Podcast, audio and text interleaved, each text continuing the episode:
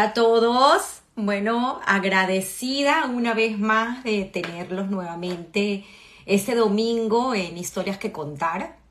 Hoy estoy realmente feliz del invitado que tendremos. Bueno, eh, muchos lo conocen y los que no lo conocen pues conocerán una historia divina y fascinante de un gran médico venezolano, además con una historia que tiene atrás que lo soporta en todo lo que es principios y valores, que es el, el core de este programa. Así que bueno, agradecida por estar aquí nuevamente y vamos a proceder a la invitación que le hacemos a Leonardo para que entre con nosotros al live.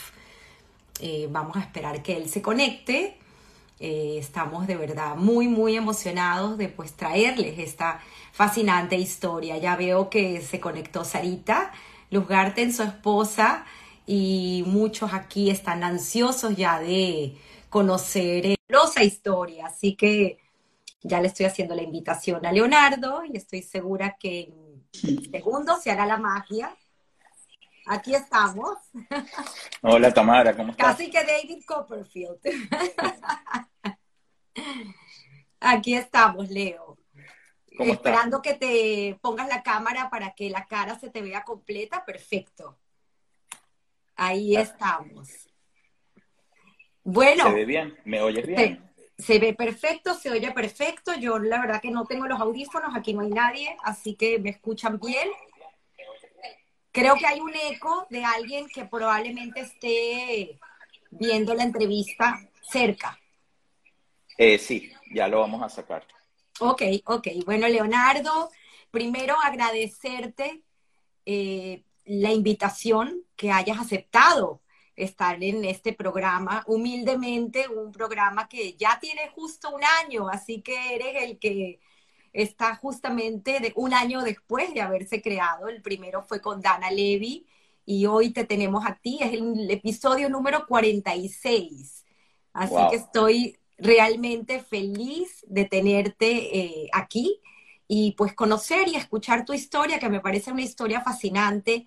Repito, llena de valores y de principios, eh, además de conocer, tener la oportunidad de conocer ese ser humano que hay detrás de, la bata blanca, ¿no? De este médico que ha atendido pues tantos casos eh, en Venezuela y que hoy en día pues trabaja aquí, que también sigues ejerciendo y ya escucharemos tu historia.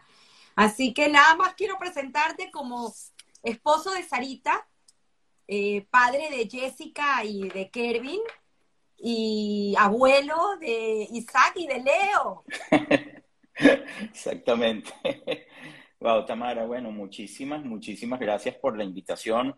Eh, sé que habíamos tenido unos pocos, bueno, difícil, de alguna manera algo difícil hasta que pudimos concretar y cristalizar esta cita, pero ah, para mí es un honor y un absoluto privilegio estar en tu programa y es increíble para todos aquellos que no lo sepan, quiero decirlo, pero la exhaustividad con la que tú haces tus indagaciones eh, y tus averiguaciones es realmente admirable y te felicito porque uh, es un ejemplo a seguir. Así que para mí es un privilegio y un honor estar aquí contigo y que me hayas seleccionado. Muchísimas gracias, Leo. Bueno, antes de entrar en tu historia, que tienes una historia fascinante como médico, creo que debemos hablar de tus orígenes y esos orígenes que nos llevan a comenzar la historia con eh, Paul y con sus padres. Entonces, toda tuya la cámara, porque sé que tenemos una historia fascinante, que a ver si por fin me aprendí el nombre de este pueblo, que es Domachevo, eh, que en ese momento era Polonia, hoy en día estamos hablando de Bielorrusia, que por cierto mi suegro está en estos momentos en Bielorrusia. Wow. Wow, increíble. Sí, mi papá, Paul, Paul él nació en 1928, nació, en ese entonces era Polonia. Recuérdate que Polonia fue desde 1919 a 1939, era parte de Polonia. Ah, después del 39 al 41 fue parte de Rusia y después en el 41 los alemanes eh, ocupan ah, lo que era Domacheo. Pero el, el, hecho es que cuando mi papá nace era Polonia, hoy en día es Bielorrusia. Ellos, bueno, mi papá nace en el año 28, ah, como te comenté, eh, crece y está en Bielorrusia, en Domachevo, hasta el año 38. Domachevo es un pueblito de campesinos, pues que está muy, pero muy cerca de la frontera, tanto con lo que es hoy en día Ucrania y con Bielorrusia. Em, obviamente hablaban Yiddish en ese entonces, era un pueblito muy pequeño de como 4.000 habitantes, por lo que uh, describe mi papá, un pueblo de campesinos, de comerciantes, etcétera. Um, y bueno, él permanece ahí hasta el año 38, cuando, que me imagino que después contaremos un poco esa historia, pero que es cuando ellos emigran. El papá de mi papá, o sea, mi abuelo, Meir, él emigró a Venezuela en el año 28, dos semanas antes de que mi papá naciera. Eh, y bueno, como todos los uh, inmigrantes en esa época, pues era uh, buscando nuevos horizontes. Recuérdate que vivían en, en, una extrema pobreza, en pueblos en pleno invierno. Uh, mi papá cuenta que en Domacheo, por ejemplo, no había ningún tipo de servicio de electricidad, no había agua, eh, tenían pozos sépticos en las casas. O sea, que te puedes imaginar un poco las condiciones en lo que se vivía en ese momento. Entonces, uh, claro, mi abuelo uh, decide en el 1928 y no es que tú decides de un día para otro como hoy en día. Recuérdate que para eso tenías toda una preparación, tenías que esperar, obviamente, que te llegaran tus papeles de, de los consulados y de las embajadas, tenías que pedir certificaciones de sanidad, tenías que vacunarte, o sea que estaba un poco más dictado, un poco por, por los tiempos que ellos daban y no por la voluntad de alguien de querer seguir. Entonces, cuando te salía un permiso o te otorgaban una visa o algo, tú te tenías que ir. Y bueno, él pudo conseguir irse, pues me imagino que lo tenía tramitando hace un tiempo, pero bueno, le tocó justamente en el año 28, de manera tal de que mi abuelo no conoce a mi papá, sino hasta 10 años después cuando ellos llegan a Venezuela. Increíble. y él estaba casado en ese entonces, para hablar un poco de Sara, su esposa en ese momento, Sara eh, Podlowski. Correcto, Podlowski Kaminiecki. Necesita casi que un diccionario para poder, con un alfabeto para deletrearlo. Eh, sí, mi abuelo estaba casado, no solamente que estaba casado, sino que tenía tres hijos, porque mi papá no había nacido, pero mi papá tenía dos hermanos, mi tío Isaac y mi tío Simón, que eran los dos hermanos mayores de mi papá, le llevaban cinco o seis años, de manera tal de que cuando mi abuelo se, se va para Venezuela en busca de nuevos horizontes, mi papá que no había nacido, pero ya tenía sus dos hermanos que tenían seis y cinco años respectivamente. Entonces sí, dejó una familia completa. Eh, no puedo ni siquiera imaginar lo trágico que podía haber sido en ese momento, pues abandonar toda una familia para tratar de buscarles, obviamente, un futuro mejor, que era lo que todos de una u otra manera querían hacer en esa época. Todos los que emigraron, pues era, no es porque estaban flamboyantes, sino todo lo contrario, pues tratando de buscar algún tipo de nuevo horizonte para sus familias, mejoras de vida. Recuérdate que vivían prácticamente aislados en un pueblo, como te comenté, muy pequeño, un pueblo de campesinos, un pueblo muy pobre, eh, y bueno, donde no había ni siquiera servicios públicos, estaban bastante aislados de lo que ocurría en el resto del mundo. Y llega, es fascinante, porque él es el que llega a Ciudad Bolívar. Y muchos preguntan por qué Venezuela, ¿no? Porque, porque, claro, en el mapa estás hablando de tantos kilómetros de distancia y una cultura tan distinta. Y si quieres, cuéntalo, pero un poco el tema de, de salir y de encontrar un América, ¿no? Que era el sueño. Eh, eh, eso que estás diciendo justamente en las uh, memorias que escribió mi papá, justamente él, él, no hablaba de Venezuela, sino de ir a América. Eh, la razón, y después lo descubrí de por qué llegó a Venezuela, es porque mi abuelo ya tenía dos hermanos que se habían ido unos años antes, primero a Palestina y después eventualmente terminaron en Venezuela. Entonces, eh, asumo que esa fue la razón por la cual mi abuelo en particular escogió Venezuela porque, bueno, ya tenía, un, tenía dos hermanos ya en Venezuela. Él llega, primero llega a Caracas y obviamente después de Caracas pasa por Mérida, pasa por Valera, pasa por Valencia eh, y, bueno, eventualmente termina en Ciudad Bolívar, que justamente ahí es donde estaba uno de sus hermanos y esa es la razón por la cual llegan a Ciudad Bolívar. También extraño, ¿no? Porque, bueno, la mayoría de la gente siempre tiende a quedarse en las capitales de las ciudades y sin embargo ellos terminaron en, Ciudad Bolívar, que es donde asumo que pensaron que había mejores oportunidades en ese momento. Y tardó 10 años en traer a la familia. Sí, fueron, eh, obviamente la situación económica era terrible. Eh, supe que, bueno, ellos como todo, mi abuelo como todo inmigrante, él empezó siendo lo que se llama un clapper, que son vendedores ambulantes, pues de puerta en puerta. Te puedes imaginar cuando llegas al principio no hablas ni siquiera el idioma. Eh, y después de eso, me imagino que intentó ser clapper en las diferentes ciudades. Obviamente, eh, supe también que después finalmente cuando llega a Ciudad Bolívar, ya después de haber dado tumbos por varios años y por varias ciudades, pues medio se establece en Ciudad Bolívar. Ahí inicialmente él era un tipo sumamente habilidoso con las manos, según cuenta mi papá, y él eh, lo primero que hace, entre otras cosas, es comprar una pequeña fábrica de perfumes. Eh, en ese entonces, imagínate. Pero bueno, por supuesto que tampoco funcionó mucho eh, y como era muy hábil con las manos, empezó entonces con la parte de carpintería y mueblería y bueno, después eventualmente de ahí eso es otra historia, pero de ahí de alguna forma empieza a obtener algún tipo de, de ingresos. Él les mandaba según cuenta mi papá, 20 dólares todos los meses ah, para Polonia, pero bueno, 20 dólares eran como el equivalente a tres slotis al día, o sea, no, de broma alcanzaba para, para nada. Y bueno, pasaron muchísimas, muchísimas penurias en esos 10 años que estuvieron en Polonia esperando pues el día en donde pudieran emigrar a Venezuela. Fueron años obviamente muy, muy difíciles y muy duros. Tienes una anécdota increíble porque al final esto se trata de historias y estas historias son fascinantes. Eh, tuvo una fractura con la mano y era la manera como se comunicaban, escribiendo y mandaban dinero. ¿Y qué pasó?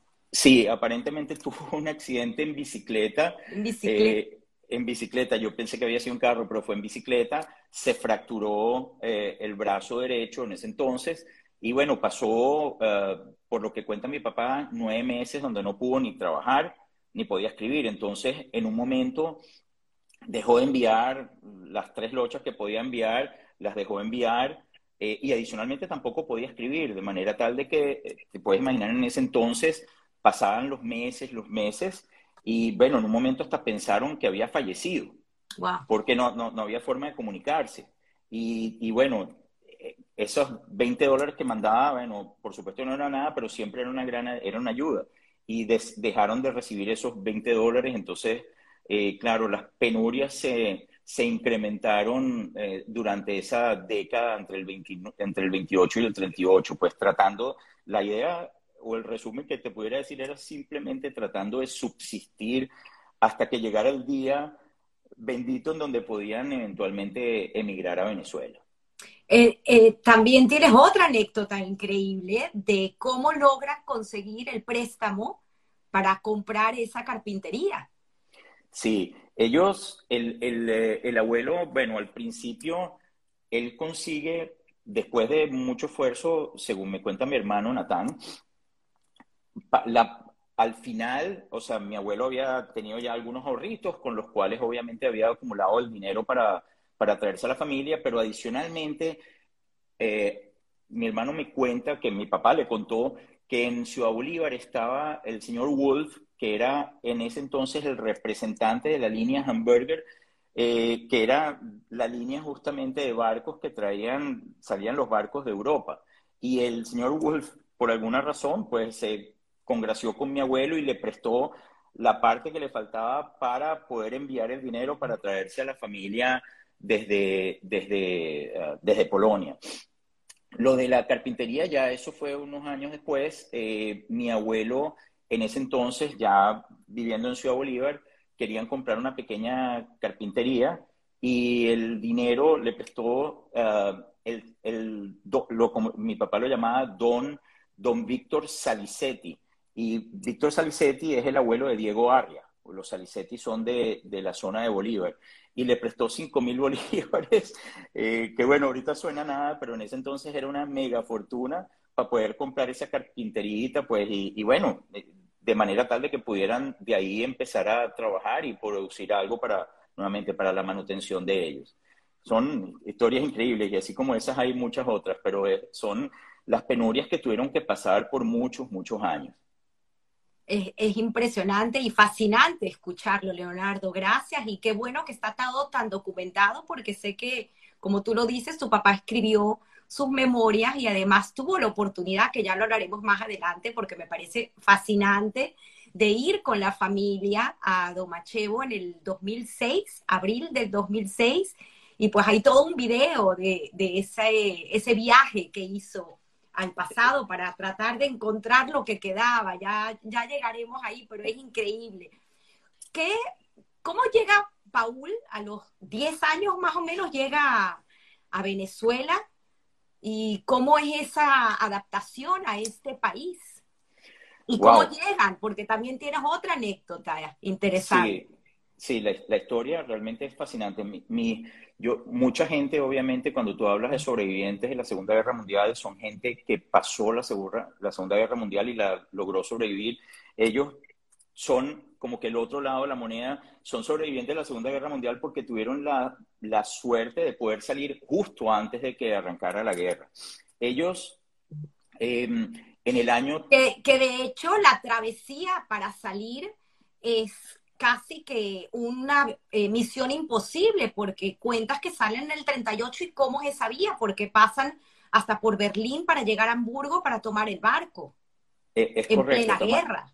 Sí, ellos ellos, bueno, como te digo, pasan los mientras están, digamos, después de que se va mi abuelo, eh, como te comento, pues fueron años duros, pero mi abuela siempre soñaba con emigrar a América. Y cuando digo América, bueno, ya para ellos obviamente era Venezuela. En el, a finales del año 37, como en noviembre del 37, ya mi abuela empieza a hacer los trámites, eh, las visas, eh, todo lo que son todos los trámites de viaje los hace con una agencia que se llama la agencia Orbis, que todavía está en Varsovia vigente. Eh, y bueno, resulta que como ya ella pensaba que ya era inminente el viaje en el año 37, en noviembre, sacan a mi papá del colegio, mi papá estaba en tercer grado en, el, en Domacheo, eh, porque bueno, ya iban a viajar.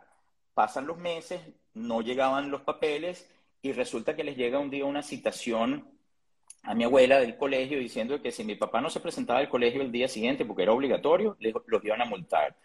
Resulta que mi papá, ya estamos hablando del 12 de marzo, mi papá va al colegio ese día, mi papá cuenta que se burlaron de él porque todo el mundo se burlaba de que él era un mentiroso, que se iba a ir a América, etcétera. Bueno, las coincidencias de la vida, esa misma tarde les llegó un telegrama de Varsovia de que ya les habían otorgado las visas y que entonces ya se podían, ya podían viajar. Esa misma noche mi abuela eh, empacaron absolutamente todo porque mi abuela estaba obsesionada de que no quería que nada pasara de manera tal de que pudiera perjudicar, sabes, la, su salvación, pues que era salir de ese pueblo, de, Domacheo.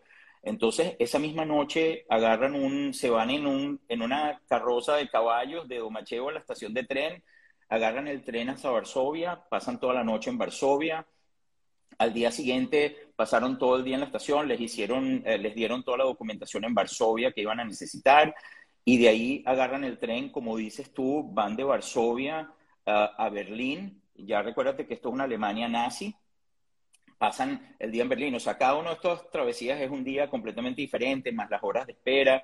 Eh, y después de Berlín, entonces van para ah, Hamburgo, que era de donde salía el barco. Eh, parte de las memorias muy cómicas de mi papá, perdona que se me sale el, el, audífono a cada momento, parte de la memoria es muy cómica porque mi papá dice que él no había visto nunca electricidad. Entonces cuenta que cuando estaban en la estación de Varsovia de tren, mientras mi abuela estaba arreglando algunos documentos, etcétera, era la primera vez que él veía electricidad eh, y que había luz, que tú podías prender y apagar la luz y bajar una poseta. Él jamás en su vida había visto eso. Entonces dice que él entraba, cuenta en su memoria, que él entraba al baño todo el tiempo para jugar con, como un niñito cuando por primera vez descubre la luz. Eh, solo que lo hizo más tardío, pues. Pero bueno, después entonces, finalmente, el sábado uh, de esa semana, esto comenzó martes, el sábado, eh, en la tarde, ellos se embarcan en, en, el barco Cordillera, que era de la línea Hamburger, y bueno, de ahí sale su, finalmente, afortunadamente y sin ningún tipo de, percances mayores, eh, ellos finalmente salen de Hamburgo hacia Venezuela en marzo 13 del 1938. Eh, atraviesan, como tú bien dijiste, atraviesan Varsovia, toda Polonia, atraviesan, llegan a Berlín y Hamburgo, que, bueno, nuevamente, pues una Alemania ya ocupada por, por el nazismo. Mi papá, de hecho, cuenta que cuando estaban eh, pernoctando la noche en Berlín, él se asomó por la ventana del hostal donde estaban o algo y veía a los niños de la juventud hitleriana caminando, obviamente, con las camisas y las hepásticas y, y por supuesto que eso lo, lo, impresionó mucho. Ellos ya habían, obviamente, estado en contacto con antisemitismo uh, en Polonia, pero para él era como que la primera vez que veía de cerca, pues, lo que era el nazismo inclusive en gente muy cercana a su edad, porque estaba viendo niños y juventud hitleriana desfilando en las calles con, con los uniformes y las hepáticas. Claro, porque también ellos tuvieron la suerte de, entre comillas, estar protegidos en ese eh, segundo régimen de Polonia, donde estaba Domachevo y tardó un poco en entrar, eh, en, entrar los nazis allá. Entonces, se puede entender que, que para él fue un choque. Sí, el, el, el, eso es cierto, Tamara. El pueblo, el pueblo era, la inmensa mayoría de Domachevo eran judíos, eh, pero obviamente habían eh, gente no judía, particularmente en los cargos públicos, etcétera, no aceptaban judíos, uh, que si en la jefatura del pueblo, en el correo, etcétera, esos son pu puestos netamente destinados para, para no judíos, para polacos. Mi papá dice que afortunadamente eh, el, los, el, director del colegio no, no, era antisemita, él estaba en un colegio obviamente público, muchos de sus compañeritos eran eh, judíos, otros no, que el mayor antisemitismo lo sentía de los propios niños que le decían judíos sucios, váyanse para Palestina, en fin, pero no hubo, me imagino que obviamente hubo uno que otro pequeño acto de violencia infantil juvenil que no trascendió, pero mi papá sí cuenta que eh, Polonia había sido gobernada por el mariscal Joseph Pilsudski, pero se llamaba, y Joseph Pilsudski muere en el 35. Eh, Joseph Pilsudski no era antisemita y aparentemente protegía, mi papá dice que ellos estaban bastante, relativamente protegidos de los pogroms mientras él estuvo vivo. Eh, cuando él muere, que eh, Polonia queda con lo que llaman el grupo de los coroneles, obviamente el antisemitismo arreció arreció de manera significativa. Ellos decía él que tenían amenazas de pogroms todo el tiempo, sin embargo, jamás llegó un pogrom, por lo menos mientras ellos estuvieron allí, nunca llegó a Domacheo, pero sí supo que llegaron a, a pueblos alrededor, pero a Domacheo como tal no, eh, afortunadamente. Pero, pero sí, obviamente había, había ese sentimiento antisemita típico uh, que había en, en, estos pueblos pues, eh, durante la guerra. Y bueno, eh, pero ellos, afortunadamente, no hubo nunca un pogrom en, en Domachego como tal. Interesante cómo llegan a Venezuela, pues esta travesía y se hospedan en esta pensión de los Beckerman. Es correcto. Mi, mi, creo que el, la pensión de los Beckerman era un hotel muy famoso. Probablemente la gente de esta generación que todavía esté viva y si alguno está escuchando esta entrevista, seguramente más de uno se habrá hospedado allí. Era muy famosa. Eh, el señor Beckerman, sé que era el abuelo del señor Pablo Katz. Eh, Pablito Katz lo llamaba mi papá, era más o menos de la generación de mi papá, ya fallecido, pero los hijos de Pablito Katz son amigos nuestros. Bueno, era del bisabuelo de él y de ellos. Y uh, aparentemente era la pensión donde prácticamente todos los, todos los judíos que llegaban a Venezuela y no tenían en el momento pues una vivienda o donde quedarse, se quedaban allí eh, tenían alojamiento y comida, pues pagaban eso y, y, bueno, era, y aparte adicionalmente con alguien, sabes, conocido, de confianza, en fin, y eso fue, eh, creo que un lugar muy común para la inmensa mayoría de los, de los inmigrantes que venían, por lo menos los que venían de Europa. Y sabes, la información se pasaba de boca en boca, ¿no? Uno le informaba al otro y, y por eso todos llegaban allí. Wow, increíble, increíbles historias. Aquí dice Adam Seguros, mi suegro se quedó allí de niño con sus padres. Sí, es que historia, esto es historia, historia de Venezuela al final. Yo, yo, yo, te aseguro que si le preguntas a la, a la, a la comunidad que nací que emigró, todos los que pudieron emigrar de Europa en esa época, estoy seguro que el, el 90% se hospedaron en la casa del señor Beckerman. Yo obviamente no lo conocí porque era, eh, falleció hace mucho tiempo, pero bueno, tuvimos nosotros la suerte de conocer a descendientes de ellos, que, que son parte de la historia, como dices tú. Así es. Los polaquitos, les decían. sí, ellos, ellos, cuando llegaron a Ciudad Bolívar, nuevamente, imagínate esto, Tamara, eh, venir de Polonia, venían del oscurantismo, realmente. Eh, llegan, llegan, a Polo, llegan a Ciudad Bolívar, se les abre la luz en, en todo sentido. Como dice mi papá, siguieron siendo pobres, pero felices. Eh, que sean Polonia. Te perdí el audio. Te perdí. Perdón, ¿me oyes? Perfecto, ahora sí. Ah, ok. Digo que en, esa época, ¿sabes? Polonia era, venían del oscurantismo en Polonia, llegaron a, Ciudad Bolívar y como te digo, no es que, no es que se hicieron flamboyantes ni nada, pero como decía mi papá, eh, pobres pero felices, pues porque, bueno, vivían, por supuesto, pasando mucho trabajo, mucho, pero era, ya era una situación completamente diferente la de, a la de, em, ¿cómo se llama? A la de Polonia. Ellos ah, adicionalmente ya tenían electricidad, tenían luz, en fin, pero bueno, recuérdate que cuando llegan no hablaban el idioma. Entonces, eh, lo aprendieron relativamente rápido. Mi papá lo pusieron, una vez que llegó, lo inscribieron en el colegio, pero bueno, lo inscribieron en el colegio en abril. Ellos llegan en marzo. Lo inscriben en abril y obviamente en mayo, junio terminaba el colegio y dice que por supuesto lo reprobaron. Entonces lo volvieron a inscribir otra vez en primer grado cuando ya mi papá había terminado tercer grado en Polonia. Pero bueno, dice que eso le sirvió porque al principio eso le desarrolló la memoria porque él se tenía que aprender todo de memoria porque no entendía nada para poder comunicarse. Los hermanos también aprendieron el español relativamente rápido y bueno, se hicieron conocidos allá en Ciudad Bolívar eh, como los polaquitos. Todo el mundo los, llamaba los polaquitos y bueno, mi papá sí cuenta que la recepción de la gente en Ciudad Bolívar fue extraordinaria, ¿sabes? Lo que muestra la esencia del venezolano 100% puro, noble, gentil, caritativo.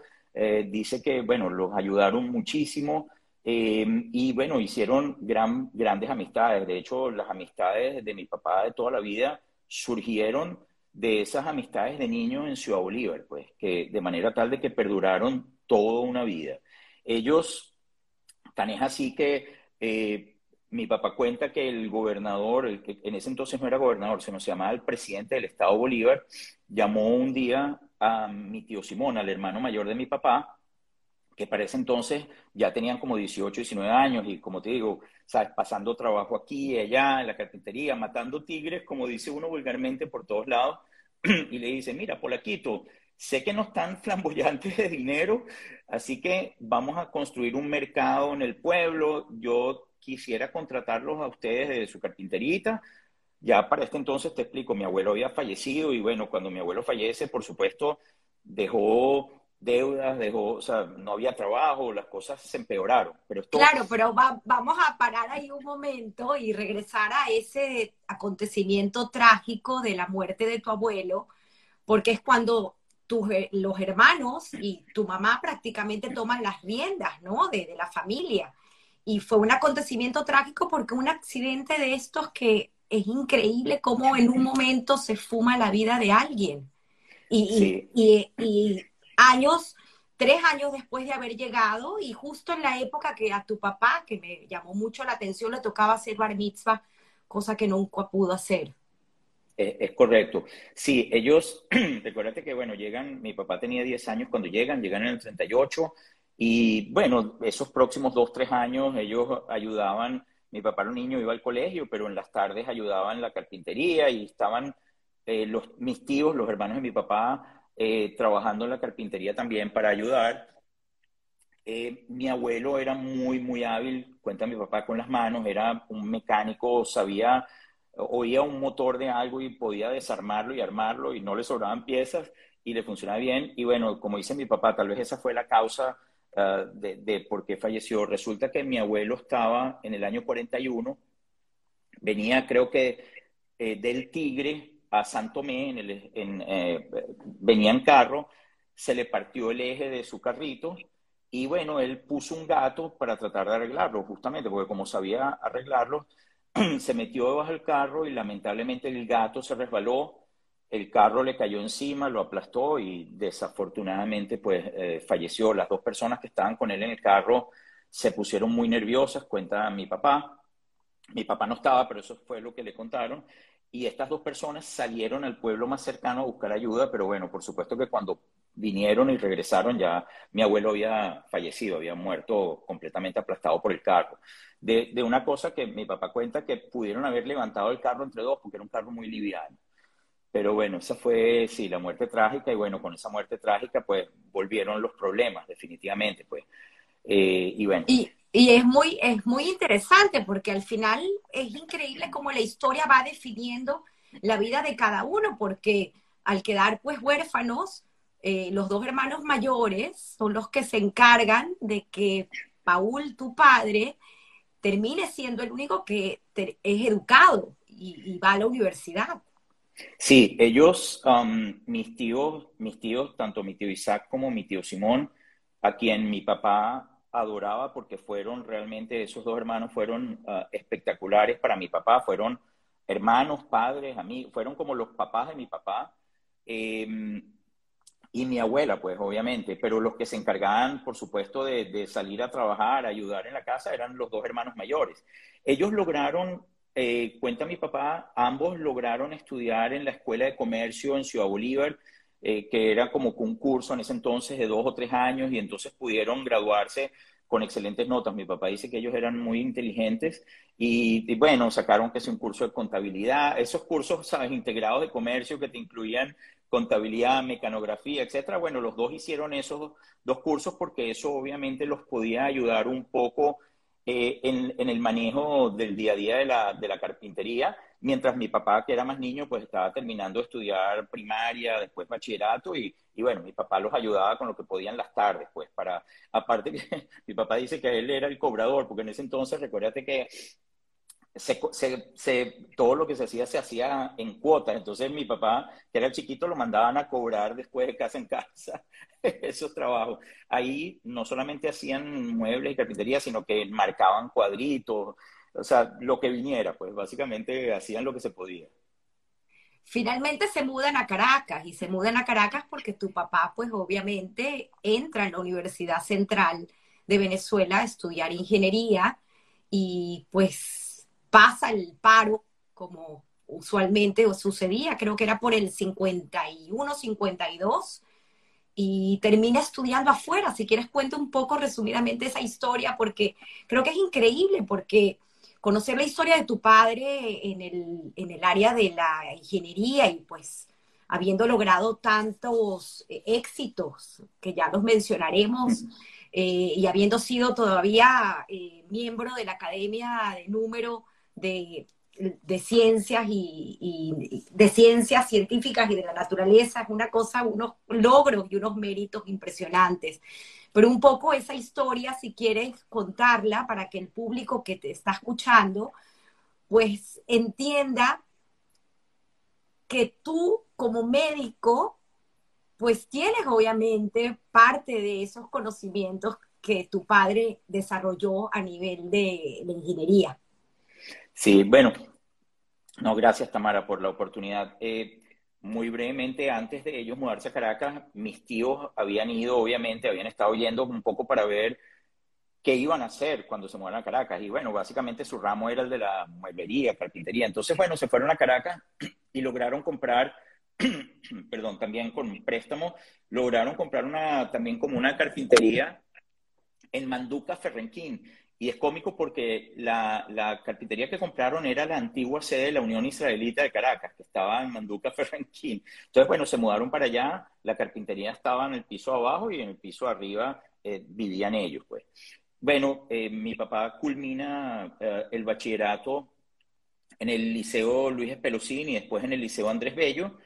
y en ese entonces, pues, entra en la Universidad Central de Venezuela para Ingeniería Civil, pasa los primeros dos años en la Universidad Central de Venezuela, la universidad la cierran, como tú bien mencionaste, por problemas políticos, ah, en esa época era la época de Pérez Jiménez, años 51, 52, la universidad queda completamente cerrada, al principio van pasando los meses y, bueno, cuando empiezan a ver de que esta situación no era una, algo que iba a ser muy temporal, sino que ya se estaba haciendo un poco más permanente, eh, mi papá empieza a buscar obviamente opciones. En ese entonces intenta una beca de la Creole eh, para estudiar afuera, pero obviamente la Creole no, no le daba becas, se la negaron por ser extranjero.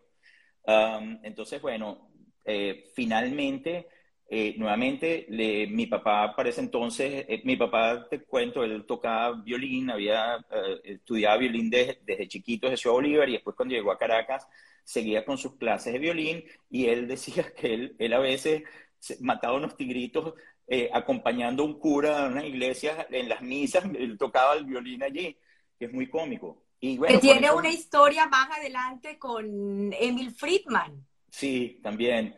Entonces, bueno, finalmente eh, sale esta oportunidad para ir a estudiar en Estados Unidos, eh, en el Rensselaer Polytechnic Institute, que era como en ese entonces, bueno, es como el MIT de la ingeniería civil. Y bueno, nuevamente, pues mis tíos piden un préstamo y entre unos ahorritos aquí, unos ahorritos allá, bueno, finalmente mi papá logra irse a, a Rensselaer, que es en Troy, Nueva York, donde de hecho estudiaron dos sobrinos míos, después también se graduaron, y siguiendo las líneas de mi papá. Y bueno, mi papá pasa ah, varios años en Rensselaer, se gradúa, le hicieron varias equivalencias con los créditos de la Universidad Central, y bueno, después regresa a Venezuela. Regresa en el 54 y hace reválida. Sí, ingresa, regresa en el 54, eh, empieza a hacer la reválida, lo cual fue relativamente corto, pero Em, resulta que él, no le, él quería que cuando terminara la revalida ya él pudieran eh, otorgarle el título y empezar a trabajar oficialmente. Él para este entonces lo que estaba era haciendo cálculos de casitas aquí, casitas allá, porque él oficialmente no podía trabajar sin el título. Eh, por eso que él estaba haciendo la revalida. Pero el otro problema fue que cuando él le dieron, cuando termina la revalida, no le permiten trabajar hasta que no fuera el acto oficial.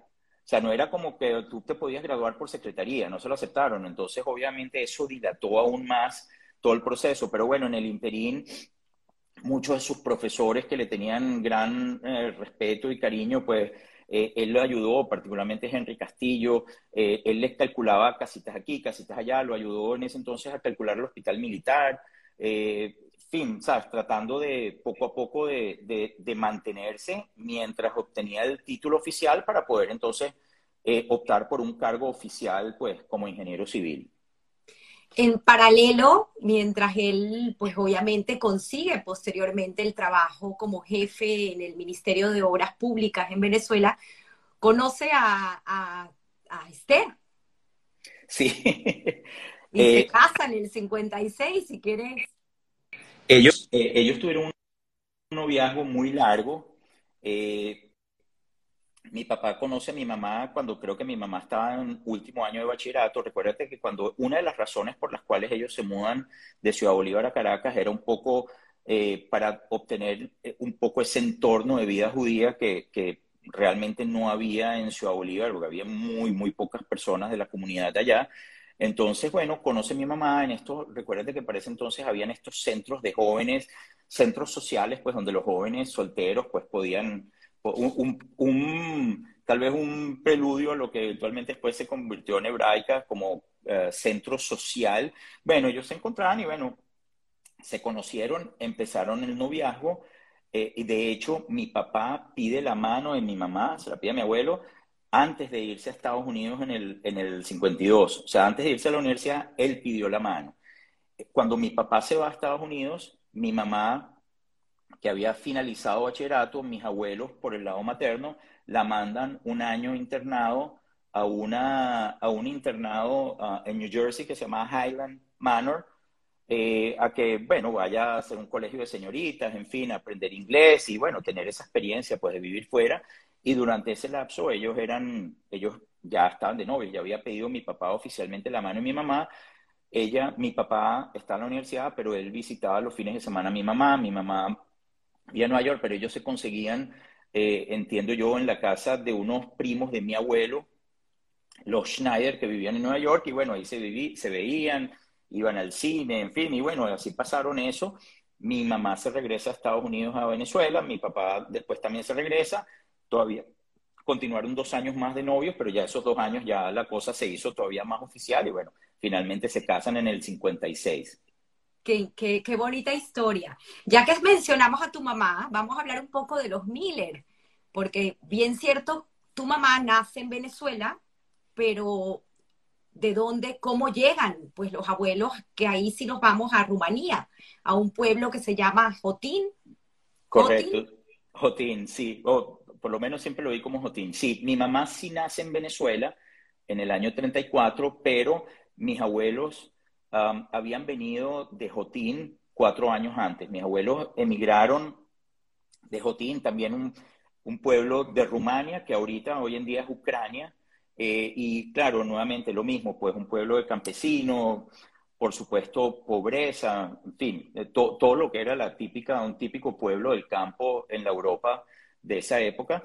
Mis abuelos emigran, los, dos tenían la misma edad, 17 años, y es cómico porque mi abuelo siempre me contaba que él vino a los 17 años con 17 dólares. Con eso fue lo que llegó a Venezuela. El abuelo eh, Joseph, Joseph Idel, conocido mejor como Oisber. Oiser, sí, es correcto. La gente, todo el mundo lo llamaba Oiser. Nunca supe realmente el, el, el origen del Oiser, pero pensamos en una época que era Oscar en Yiddish, pero resulta que su nombre es José Idel. Idel es un típico nombre rumano. Eh, y bueno, él se llamaba José Idel Miller, eh, pero la gente lo conocía como Oiser. O sea, todo el mundo, por lo menos en la comunidad, todo el mundo Oiser Miller. La gente lo, conocía así. y llega con Marta, que la que tenía 17 años también, 17 años, 17 dólares, increíble. sí, nunca se me olvida porque él era, él siempre decía eso, 17 años con 17 dólares, que eso era todo lo que tenían. O sea, te puedes imaginar, ¿no? En, ese entonces los aventureros que eran, pero bueno, mira, ellos no, no tenían nada que perder, en fin, tenías, querían, nuevamente, era la edad perfecta para buscar nuevos horizontes, ya eran, ya los 17 años, pues ya, ya eras un poco más adulto, y bueno, mi abuelo llega a Venezuela y también empieza a trabajar como clapper. Eh, recuérdate también, empiezan a trabajar, es increíble lo que las penurias que todos tuvieron que pasar cuando llegaban, porque no es solamente el trabajo duro sin tener dinero, no es que tú tengas un colchón que te va a ayudar por si un día no vendiste algo ahí, o sea, si no vendes no comes. Y, bueno, pero peor aún, sin hablar el idioma, que es lo más, es increíble. Pero bueno, mira, todos todos, la verdad, se pudieron superar, toda esa generación, es increíble. Y bueno, mi abuelo, cuando llegó, vivieron varias semanas donde el que era su suegro, o sea, el papá de mi abuela, eh, Tote, conocido Tote Joires, y bueno, después del cabo de varias semanas, ya él, él me dijo que ya él ganaba como para poderse mantener solo y que no necesitaba estar viviendo arrimado donde, donde nadie. Entonces, bueno, se mudaron a una piecita eh, mi abuelo y mi abuela, y bueno, después poco a poco, pues mi abuelo eh, fue un comerciante, un trabajador muy, muy duro, muy estructurado, muy persistente, y bueno. La eh, sultana. sí, mi abuelo, mi abuelo me cuenta, él compró ese negocio, ese era un negocio, sí, se llamaba La Sultana, quedaba en el centro de Caracas también, y ah, vendía obviamente tela, vendía en paraguas, Un poco, un poco de todo, y, como, eh, para llegar a la sultana, el burro, que eso fue una adquisición increíble, haber podido comprar un burro para llevar mercancía.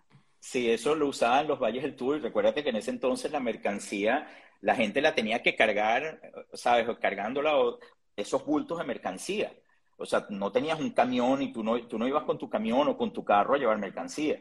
Entonces, bueno, cuando mi abuelo ya había ganado algo de dinero, bueno, se pudo dar el lujo. Eso era como tener un Rolls Royce, ¿no? tener un burro para llevar la mercancía, porque bueno, eso te permitía también llevar más mercancía.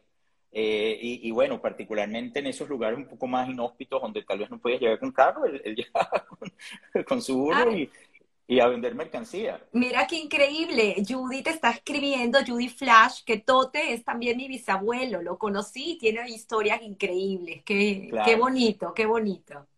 Tote, Tote es el. Eh, Tote era el papá de mi abuela y de la abuela de Judy, de, Jenny y Raquel Halfen, de todos los Halfen, de Eduardo Halfen, bueno, Eduardo y Judy obviamente, o sea que mi, abuela y la abuela de ella eran, eran hermanas y eran hijas de Tote.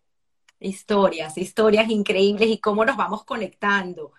Eh, eh, tienes otra vez otra anécdota increíble, si quieres podemos ir atrás y adelante para que no se nos olviden las cosas, de que este abuelo, eh, él vive, es longevo, y llega casi hasta los 100 años. Sí, mi abuelo, mi abuelo hoy no, no vive, él falleció en el 2011, pero eh, como tú dices, él, él, falleció, le faltaban dos meses para cumplir 100 años. yo, yo personalmente y como médico, te lo digo, jamás he conocido a alguien con la fortaleza y salud que tenía mi abuelo. Era una cosa absolutamente increíble. Mi abuelo hoy, como te digo, él empezó a usar un bastón a los 99. Eh, en los años, cuando él tenía ya ochenta y tantos, nos ganaba a todos los nietos en pulso, menos a mi hermano Natán. Entonces él decía que Natán le hacía trampa.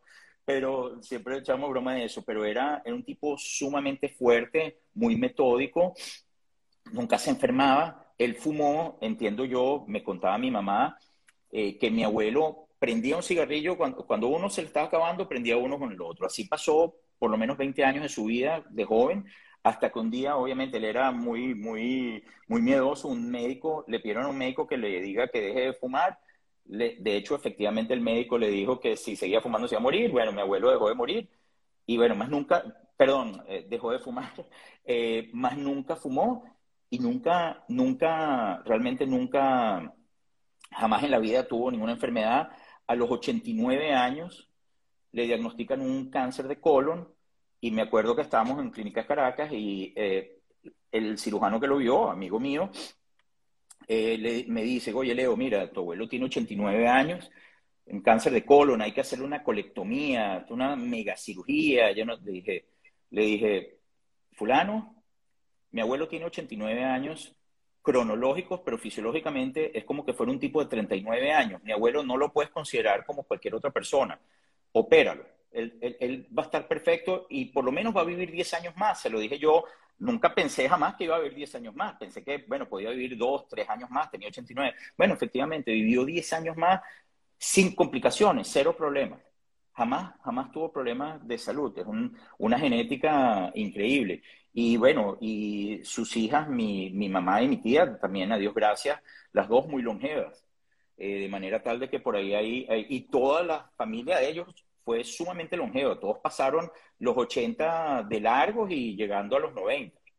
Amén. Larga vida, larga vida. Aún te espera mucho, Leonardo, con esos genes. Si es con esa salud, podemos disfrutar de, de, tu talento, de tu talento y tu arte en la medicina. Eh, Fanny y Gittel, hermanas de, de Esther. Correcto, sí. Mi tía Fanny es la mayor, le lleva casi tres años a mi mamá. Y mi tía Gittel, bueno, yo nunca la conocí, fue, era la hermanita menor de mi mamá, murió a los cuatro años. Eh, la causa, bueno, asumían que fue un tumor en el cerebro porque eh, de chiquita se quejaba de dolor de cabeza todo el tiempo y lloraba. Entonces, bueno, eventualmente, pues esa fue la conclusión de la época y falleció a los cuatro o cinco añitos. De hecho, está enterrada en el Cementerio General del Sur, ahí su tumbita allí todavía que comenta Judith, creo que es algo de lo que conversábamos ayer, que la esposa de Tote fue la primera persona en ser enterrada en, el, cementerio. y como no podía quedarse solos, no había un Sefer Torah, él durmió en el cementerio toda la noche. Eso es correcto. Hasta que murió otro judío y luego ya no. Eso, eso es absolutamente correcto. Creo que te lo comenté el otro día. no me acordaba exactamente quién era la primera persona que la habían enterrado, pero no me acordaba si era Tote o, mi bisabuela, la esposa de Tote. Y eh, gracias, Judy. no, eh, increíble, increíble historias. De verdad que es, es fascinante. Y bueno, eh, inclusive la familia Miller eran vecinos de la familia Cohn. Sí, en esa época en San Bernardino eh, sé que mi mamá eh, eran vecinos de, de, la señora Dita y Marianne Becker de los Con, también eran vecinos ah, de la señora Laufer, ah, de los Laufer, vivían como que uno, una quinta al lado de la otra. E, ellos habían vivido antes, mi mamá había vivido antes en, en La Pastora también, recuérdate que en esa época eh, venían de La Pastora hasta que después obviamente se mudaron para San Bernardino, donde mi papá después también terminó viviendo de, de muchacho porque finalmente pasaron de Manduca, Ferrenquina a San Bernardino, pues compraron una casita allí también después. Nacen Mauricio y Natán. Y en el 58 comienza pues esta larga travesía de ingeniero de tu padre en eh, Suiza, en Cuenta si quieres un poco toda esa historia porque es fascinante, el señor de los puentes. Sí, mi papá, cuando, cuando finalmente le dan la revalia, él empieza a trabajar en el Ministerio de Obras Públicas. Eh, recuérdate que en ese entonces trabajar en el Ministerio de Obras Públicas era la mayor de, de los privilegios, era un honor uh, en Venezuela y era como un posgrado. Él llega a la sala de cálculo, se convierte en el jefe de la sala de cálculo del Ministerio de Obras Públicas y um, en el interín, bueno, nacen Mauricio en el 57, Natán en el 58, y eh, sale, eh, le ofrecen a mi papá, o sea, le, lo nombran jefe de proyecto del puente sobre el lago de Maracaibo, eh, que se iba, en ese momento, pues no había experticia en Venezuela en ingeniería civil para, para una obra de esa magnitud, entonces... Que en realidad es el puente de general Rafael, Rafael Urdaneta. Correcto, ese es el nombre del puente, Rafael Urdaneta. En ese momento el ministerio, obviamente, no había, como te digo, no había experticia en el país como tal, porque no, no habían obras de esa envergadura. Ah, entonces, bueno, nombran a mi papá jefe del proyecto, lo mandan a Zurich, en Suiza, porque allí estaba, en el Politécnico de Zurich, estaba el profesor Stussy, que era, bueno, tal vez la persona para ese momento con más experiencia en puentes, eh, o por lo menos una de las empresas y las personas. Entonces, bueno, mi papá con mi mamá y mis dos hermanos. Natán estaba recién nacido, tenía tres meses. Mauricio tenía como un año y medio, eh, casi dos años, y bueno, se van para Suiza, donde pasan varios años y el proyecto se hace, eh, el proyecto, todo lo que es la parte de ingeniería estructural, se hace desde Suiza. Llegan a Venezuela y el puente se termina de construir en el 63. En el, sí, creo que 62 o 63. Sé que tardó cuatro años en hacerse el puente. Em, eh, y después, bueno, después del puente Rafael Urdaneta, por supuesto, esto era, recuerden, estamos en los años 60, eh, Raúl Leoni empieza entonces el proyecto del puente sobre el río Orinoco, el primer puente sobre el río Orinoco, eh, que bueno, también lo hace mi papá como jefe del proyecto, y bueno, y de ahí toda la cadena de, de, de megapuentes. Si quieres, nómbralos, porque es una larga trayectoria y... Bueno, el, son... el puente del Orinoco, el segundo puente del Orinoco.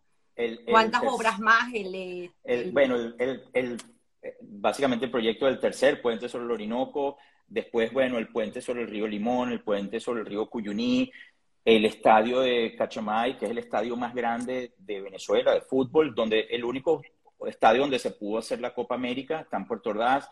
Después, bueno, obviamente tienen túneles, viaductos, ellos um, ya con, mis hermanos, mi papá se convirtió en un experto en una cosa que se llama voladizo sucesivo. No, me preguntes qué significa, pero sé que es una forma muy particular de, de, hacer y armar los puentes. El viaducto de los chorros, que todo el mundo conoce, eh, se hizo más viaductos en Mérida, a nivel de todo el país, eh, muelles, es decir, toda obra de infraestructura que te puedas imaginar, eh, ellos le hicieron. Eh, y bueno, particularmente... El pues, distribuidor 100 pies, el famoso distribuidor 100 pies, creo que es Bucio Bryan el que está diciendo. Sí, em, no, el 100 pies no, la araña, el distribuidor ah, la, araña, la araña. Eh, y bueno, yo, por supuesto, mis hermanos seguramente te podrán decir todos los otros puentes, sé que son cientos de puentes. Claro, porque ya en el 70 es cuando tu papá eh, se independiza, forma la empresa y tus hermanos pues muy obedientemente lo acompañan como ingeniero. El único que se fue como médico fue Leonardo.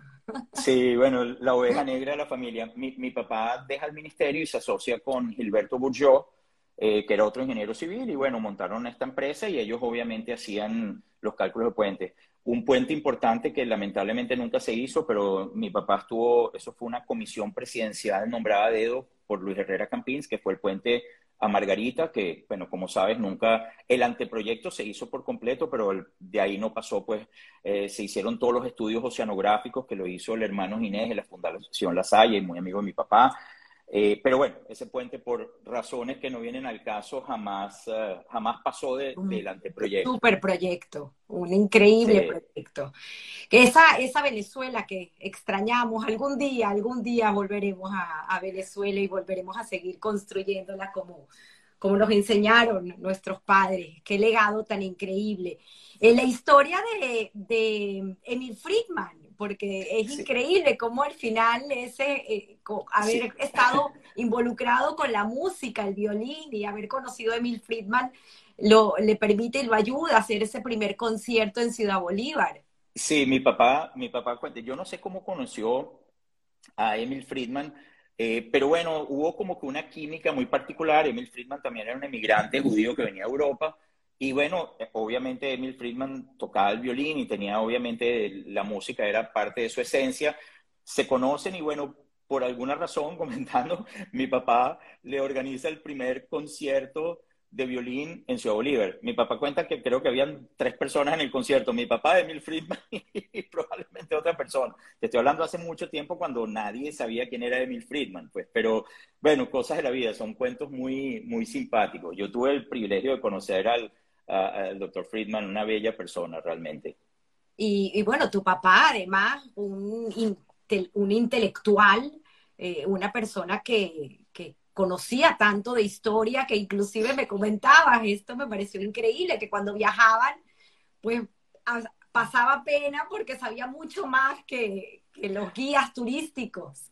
O sea, mi, mi, mi papá, además de ser una mente científica brillante, eh, y, como mencionaste, pues miembro de número de la Academia de Ciencias Físicas, Matemáticas y Naturales y fue presidente del Palacio de las Academias y de la Academia Europea de Ciencias. Eh, él tenía eh, una obsesión por la historia, se convirtió en un historiador por naturaleza y de la historia, obviamente después la época del holocausto fue su, bueno, no había libro que no se hubiera leído. Nosotros nos íbamos de viaje cuando todavía podía salir a comprar libros en librerías y bueno, mi papá salía de cada librería con 10, 15 libros y no era de que los guardaba, todos se los leía, todos. No había un detalle que no supiera. Si Google hubiera sabido de mi papá, lo hubieran, lo hubieran, lo hubiera contratado para que le den la información fácil porque era realmente una biblioteca ambulante y sabía absolutamente de todo. Y no solamente de eso. Ibas a Francia con él, sabía toda la historia ibas a Hungría y era lo mismo. Me acuerdo que Sarita y yo fuimos con mi papá y mi mamá que nos invitaron a un viaje por Polonia, Hungría, Francia. Y bueno, cuando estábamos en Polonia, Sarita dice, bueno, sí, sabe mucho porque obviamente viene de Polonia, no sé qué. Cuando llegamos a Hungría, wow, espérate. O sea, de todo sabe, o sea, realmente, eh, bueno, fue, era su pasión, leía y leía y leía, y sabía absolutamente todo y tenía una memoria eh, prodigioso. Qué bonito. Mira, nos comenta Ilana Becker que tu padre, Paul, fue uno de los fundadores de Espacio Ana Frank.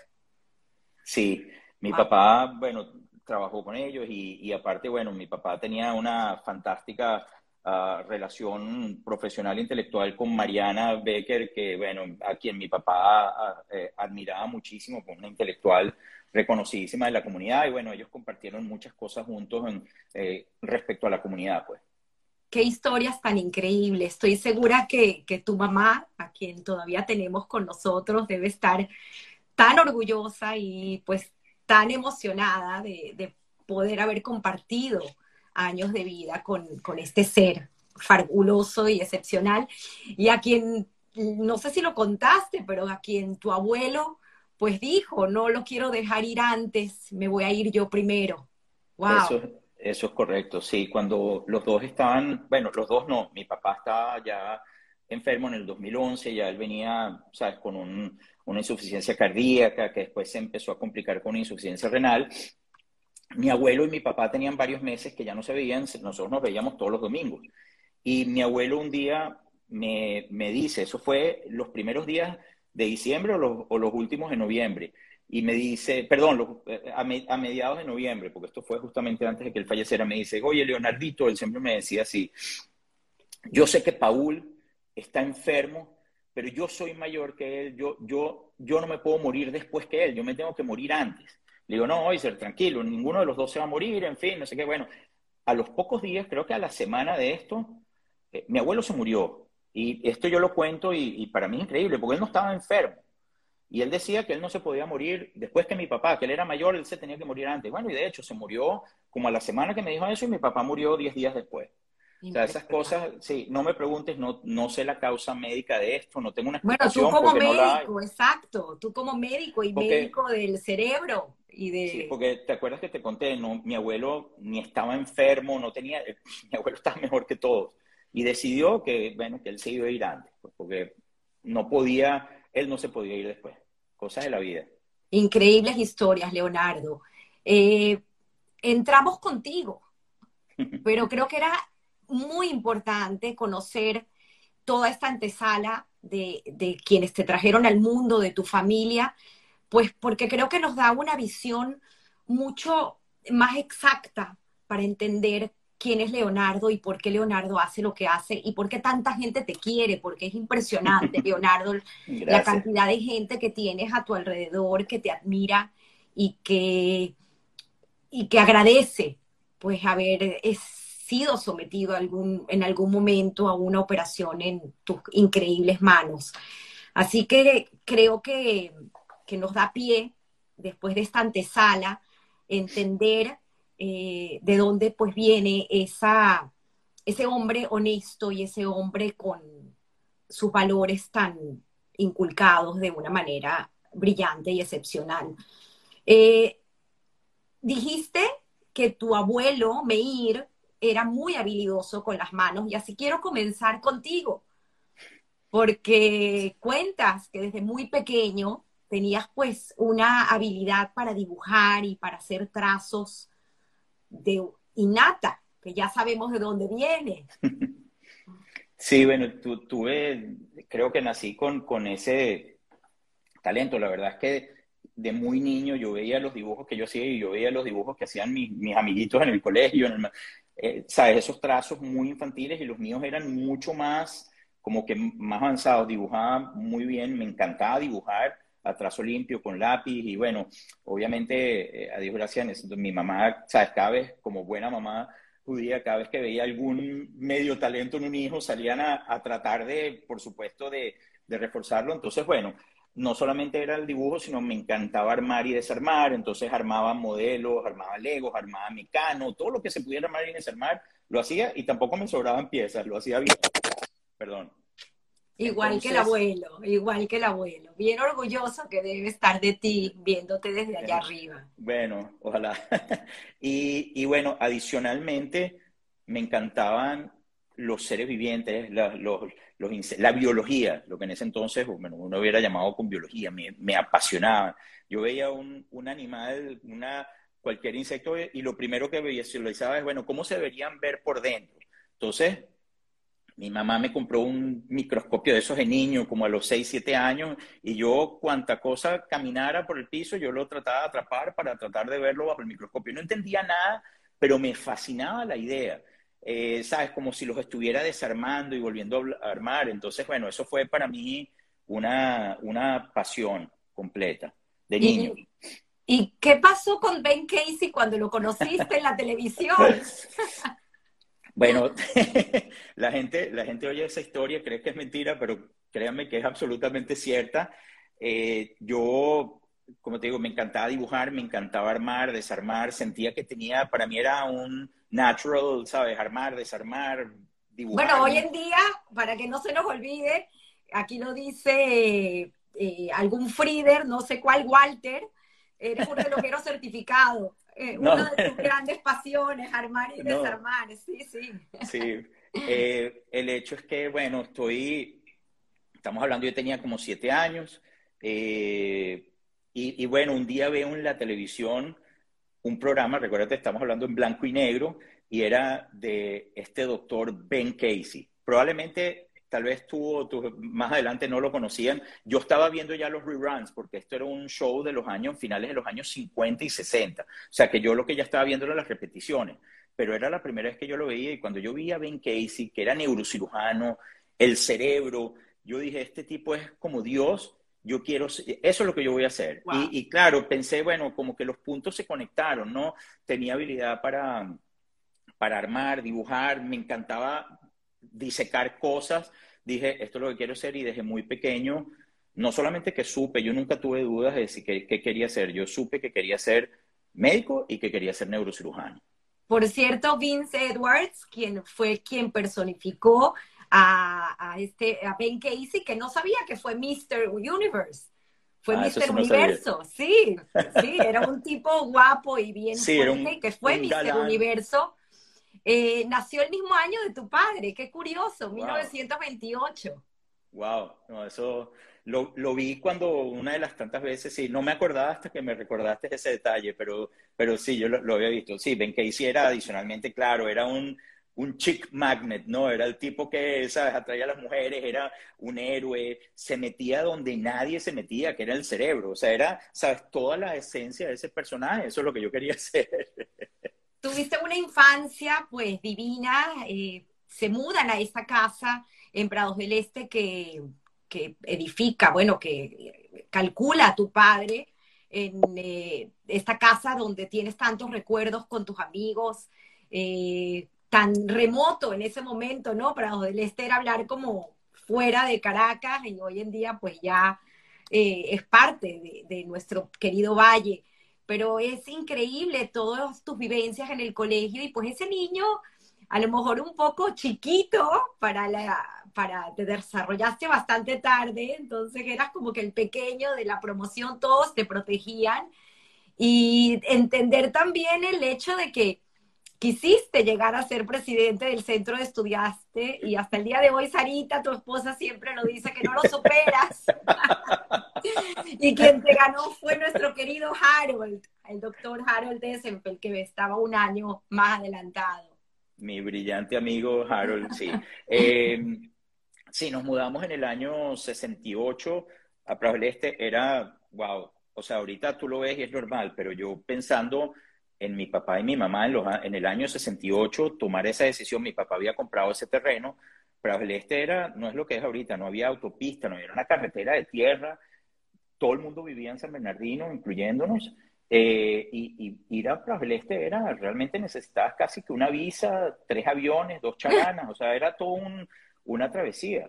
Y mis padres fueron bienaventurados en, en tomar esa decisión muy importante de mudarnos claro, mi papá muy emocionado compró la casa, él hizo, eh, diseñó el proyecto de esa casa, la construyó él mismo, la casa era, o sea, todavía hoy en día tú llegas y te das cuenta la visión futurística de mi papá, porque es una casa todavía extraordinariamente moderna, diseñada en los años 60, es una casa que nunca jamás va a pasar de moda. Era ultramoderna y lo sigue siendo. Entonces, imagínate diseñar eso en ese entonces. Bueno, la casa tenía un jardín gigante, tenía como una montaña, y claro, era perfecta para, bueno, para una infancia feliz. El problema es que mi mamá cuenta que los, era un problema porque mis amigos, era, las mamás de mis amigos no querían traerlos hasta la casa porque era muy lejos. Pero bueno, después eventualmente las cosas fueron, las varias familias se fueron mudando a Prajo Este y, bueno, con los años la cosa fue mejorando. Increíble, increíble. Em, hiciste bar mitzvah un sábado, eso también me parece muy curioso porque antes pues se hacía eh, uno podía tener el, rezo en la mañana y luego tenías tu fiesta eh, en la noche y así fue tu bar mitzvah, impresionante. Y pues toda esta vivencia de campamentos, de haber estudiado afuera y te gradúas con honores y no cuentas porque no terminas de superar el hecho de que perdiste la presidencia del centro de estudiantes. Sí.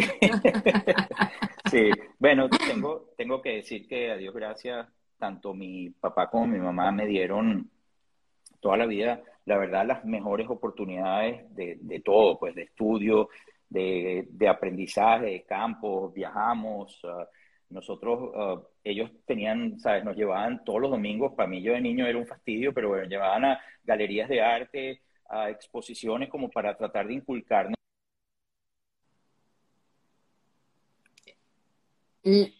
Ahora sí.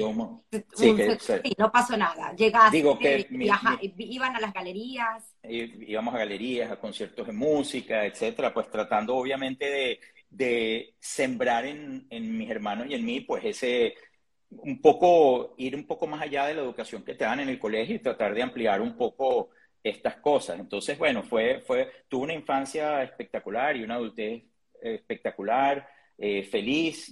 Adiós, Mira, por aquí me preguntan, eh, la foto de la plancha. esa foto de la plancha, esa foto de la plancha es muy cómica porque eh, Henry Grunberg, mi querido Henry, él era primo de Leo Reinfeldt. Leo Reinfeldt en ese entonces, bueno, era el fotógrafo de todos los eventos, etcétera. Entonces Henry me, me, dice, bueno, la otra plancha es tan fuerte y son tan duros, bueno, vamos por lo menos a tratar de, obtener una foto mejor que la de ellos. Entonces, bueno, la foto, la foto de la plancha es una foto pequeña mía, profesional, de Leo Reinfeldt, pero resulta que el día de las elecciones llegó al colegio y la otra plancha había hecho una foto de toda la plancha en tamaño persona, ocupada todo un mural, que por, que por cierto había hecho el que mi cuñado, el que después se convirtió en mi cuñado Gucci. Entonces, bueno, las vueltas de la vida de todas estas cosas, ¿no? Es increíble. Mi, mi foto era una cosita chiquitica y la de ellos era un mural completo. Historias que contar, Leonardo. Estudias en, el, en la Universidad Central de Venezuela, pero me llama la atención, pues obviamente no conocía esta, esta parte, pero eres de los pocos que escoge estudiar en el Vargas en vez de la Racetti.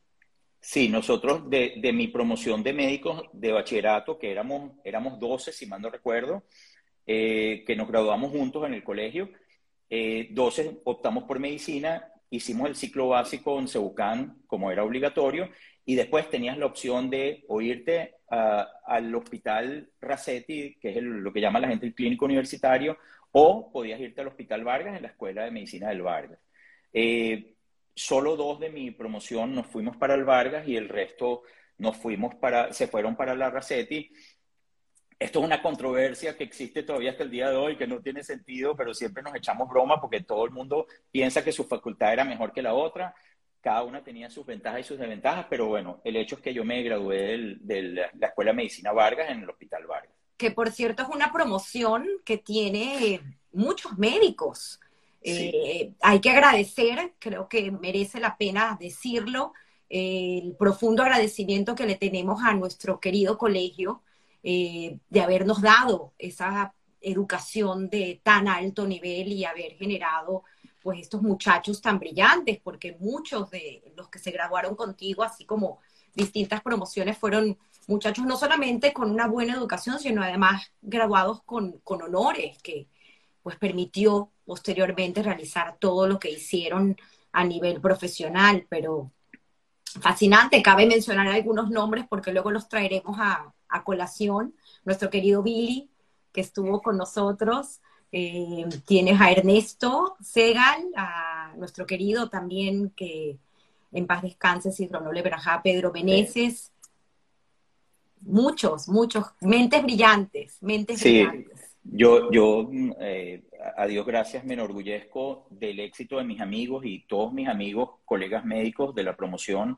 A todos les fue increíblemente bien. La verdad es que eh, siempre estuve rodeado de gente muy brillante, a Dios gracias. El colegio, sin lugar a duda, que no solamente para nosotros los médicos, sino para cualquier persona que haya pasado por el colegio, em, nos dio las herramientas para poder tener éxito en un futuro en la vida y bueno, todos nosotros, todos los que pasamos por el Colegio Moral y Luces, tenemos que estar eternamente agradecidos por eso. Es así. Rosana me recuerda a nuestro querido doctor Mauricio Criboy. Claro que sí. Muchos, hay muchos. Hay muchos, muchos nombres. Eh, Rafael Gottenger, sí, gracias Rosana. Aquí tengo mis apuntadores, me encanta. Bernardo Becker. Eh, Bernardo, por Joseph David Ball, David Gustin, que falleció también. Eh, o sea que Pepe Cohen, imagínate. Pepe. todos, todos, todos, aparte todos éramos muy, muy, muy amigos, más un par de personas que venían del Rambam también. Que esa, esa amistad cabe destacar, pues sale a colación en un momento de tu vida donde pasaste por una situación inesperada. Y eso fue justamente después de casarte con nuestra querida Sarita, pero creo que cabe mencionar cómo conoce Leonardo a Sarita eh, y cómo Busi, que creo que está por ahí, su hermano, en una primera instancia pone como que una barrera, porque claro, eh, Sarita era la protegida de la casa, la chiquita, después de, eran la cuarta de tres hermanos, ¿no? Bien conocidos y todos muy queridos. Nuestro querido Noel, eh, Busi Evelyn, y luego Sarita protegida. ¿Cómo fue esa, ese primer acercamiento a Sarita, esa primera llamada? Porque claro, cabe recordar que en ese momento no existían los celulares y uno tenía que llamar a la casa para poder comunicarse y pedir salir en ese momento con alguien. Sí, nosotros, bueno, yo, yo estaba un día en Hebraica, en fin, eh, Sarita estaba en quinto año y la vi la vi trotando en el campo de, fútbol, cosa que eh, probablemente de las pocas veces que lo hizo, ella se, yo le he hecho broma con eso, pero bueno, y cuando la vi dije, wow, qué niña tan bella.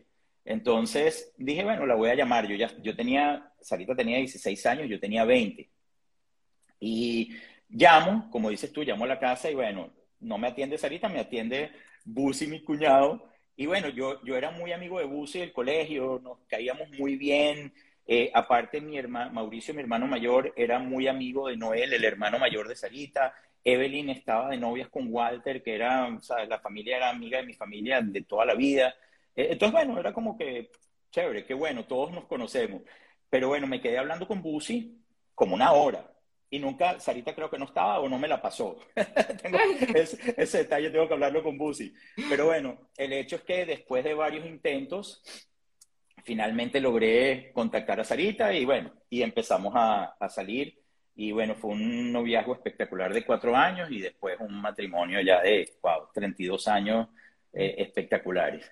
Qué lindo, qué linda historia. Además que me cuentas que, siempre, desde que conociste a Sarita, pues tuvieron una comunicación increíble y bueno, son un ejemplo de matrimonio, la verdad, muchos, muchos cariños a ambos. Bueno, yo en particular que conozco a Sarita de tanto tiempo y, a sus padres y a toda la familia, me siento muy honrada de que conseguido a alguien como tú.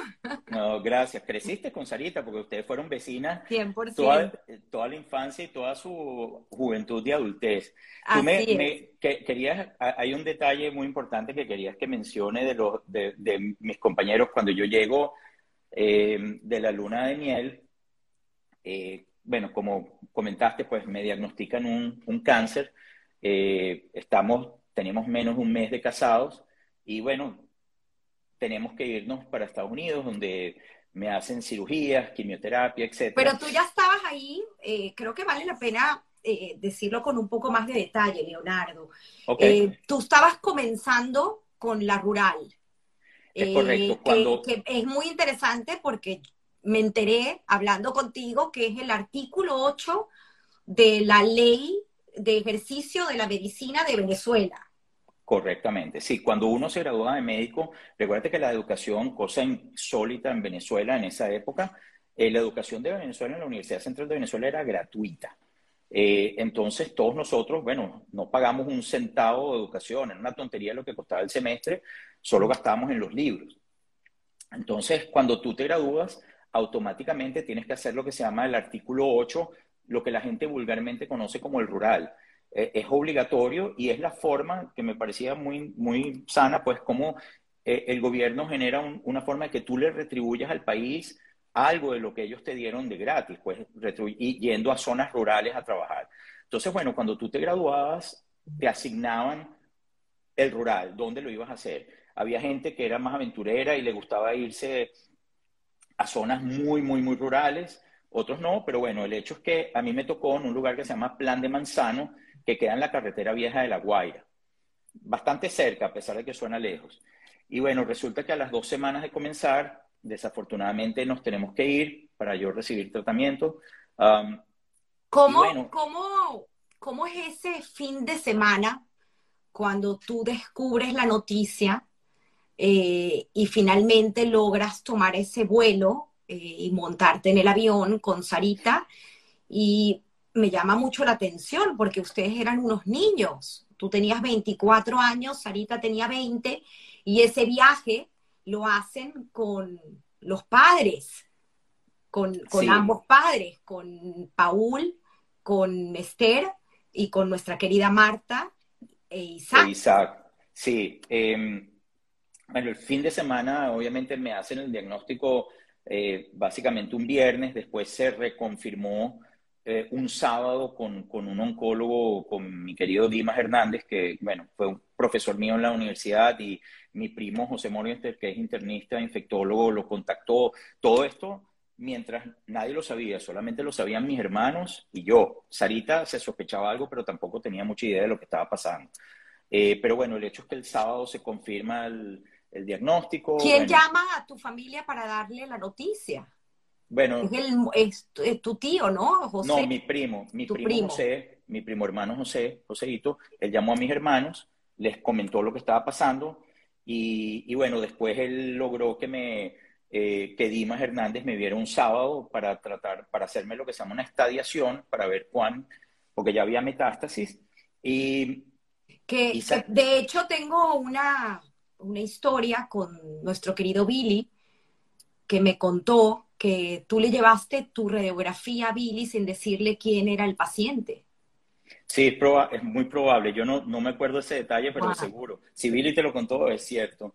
Em, el hecho es que, bueno, eh, el hecho es que se confirma, en fin, y Dimas eh, habla con mi primo y con mis hermanos y les sugiere, mis hermanos le preguntaron pues que dónde está la persona o dónde sería el lugar ideal para esto. Entonces, bueno, él recomendó uh, Indianápolis porque ahí estaba Larry Einhorn, que era el oncólogo con más experiencia en el mundo en, en este tipo de cáncer. Y bueno, eh, el domingo tratando de conseguir, Noel, mi cuñado, estaba en Miami, recuerda no había internet, no había nada, consiguió el teléfono de Einhorn en las páginas amarillas seguramente, y yo desde Venezuela lo llamé a comentarle mi caso un domingo y le dije que... Consiguió el teléfono de la casa. Sí, sorprendente. Entonces, bueno, lo llamé, hablé con él directamente y él me preguntó, ¿cuándo puedes venir a Indianápolis? Entonces le dije, bueno, doctor, yo puedo estar el lunes en la noche en Indianápolis. Entonces me dice, bueno, yo te veo el martes a las 8 de la mañana. Y así fue. Tuve, bueno, la fortuna, Dios gracias, de poder tener por supuesto que el apoyo de mis padres y de mis queridos suegros, porque todos vinieron con nosotros, conmigo y con Sarita, como dices tú, éramos dos niños, yo lo único que tenía en la mente es, wow, voy a dejar una viuda de 20 años, o sea, eso es lo que te iba pasando en la mente, ¿no? Y bueno, finalmente todo cambió. ¿Qué te eh, dijo el doctor en esa primera cita con él y cuándo te operan? Sí, bueno, esa cita fue muy emotiva. Eh, la cita la tienes el martes en la mañana. Estamos hablando domingo, la... llamada, y el martes te presentas en la mañana en el, consultorio de, Larry. Estamos todos en, Indiana University, en la sala de espera del Dr. Einhorn. Nos permiten entrar solo a dos personas. Entra Sarita y entra mi papá con el doctor y llega Larry Einhorn cargando los sobres porque me pidieron antes que dejara todos los estudios que yo me había hecho en Venezuela. A los 10 minutos llega él, y me dice, hola, soy el doctor Lawrence Einhorn, ¿cómo estás? Espero que el viaje haya estado muy bien. Eh, quiero decirte que no te vas a morir de esto, te vamos a curar. Y bueno. Wow.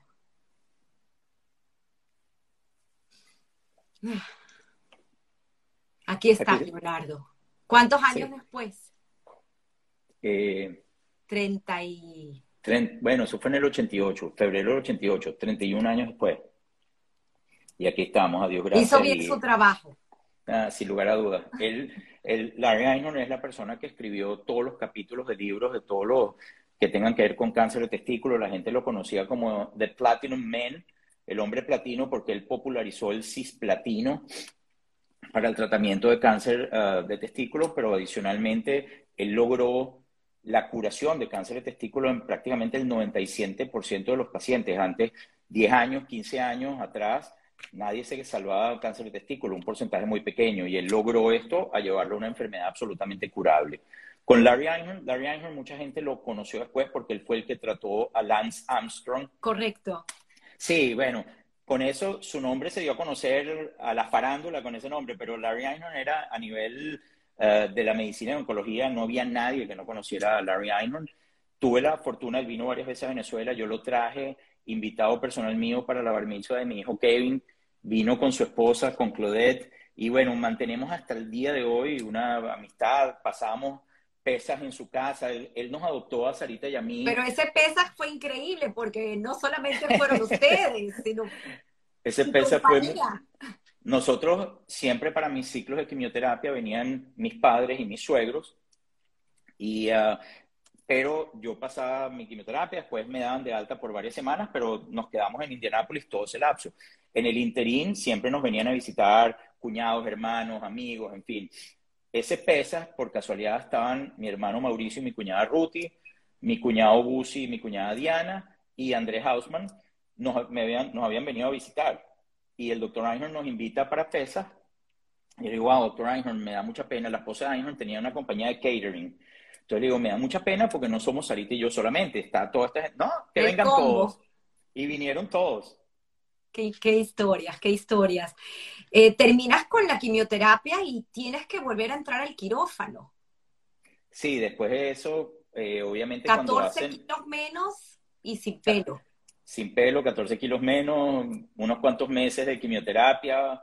Eh, pero bueno, resulta que habían unas imágenes que para ellos eran un poco dudosas y bueno, la opción era reabrir y hacer una cosa que se llama una linfadenectomía retroperitoneal con el nerve sparing technique, una cosa muy sofisticada. El padre de esa cirugía era John Donahue, justamente de Indianápolis, y bueno, que escribió el libro de eso que tengo. Y John y Larry Einhorn le pidió precisamente a John Donahue que él me operara. Y bueno, tuve la fortuna de que me operó a mí. Eh, y bueno, a Dios gracias, todo una mega, mega, mega cirugía, pero bueno, a Dios gracias. ¿Tienes una anécdota que te contó luego Marta, eh, tu suegra? sí, ellos, ellos, claro, la cirugía era sumamente compleja y delicada y habían advertido que la cirugía podía durar 8 o 10 horas, porque, ¿sabes? Tenías que ir disecando poco a poco los nervios si estuvieran o no llenos de enfermedad que comprometía posteriormente el que tú pudieses ser padre. O sea, estás hablando de algo delicado. Tal cual.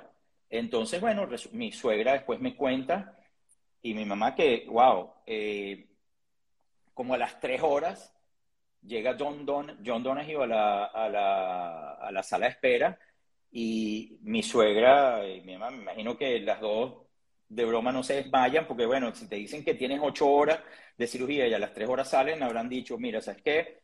Lo abrieron, está lleno de enfermedad, lo cerraron, no hay nada que hacer. Y bueno, no, resulta que John Donahue, no, no, todo lo contrario, todo salió demasiado bien, no había enfermedad, Dios gracias, lo que había era scar tissue, lo exploramos y todo chévere, está curado. Entonces, bueno, obviamente fue todo lo contrario. Amén, amén.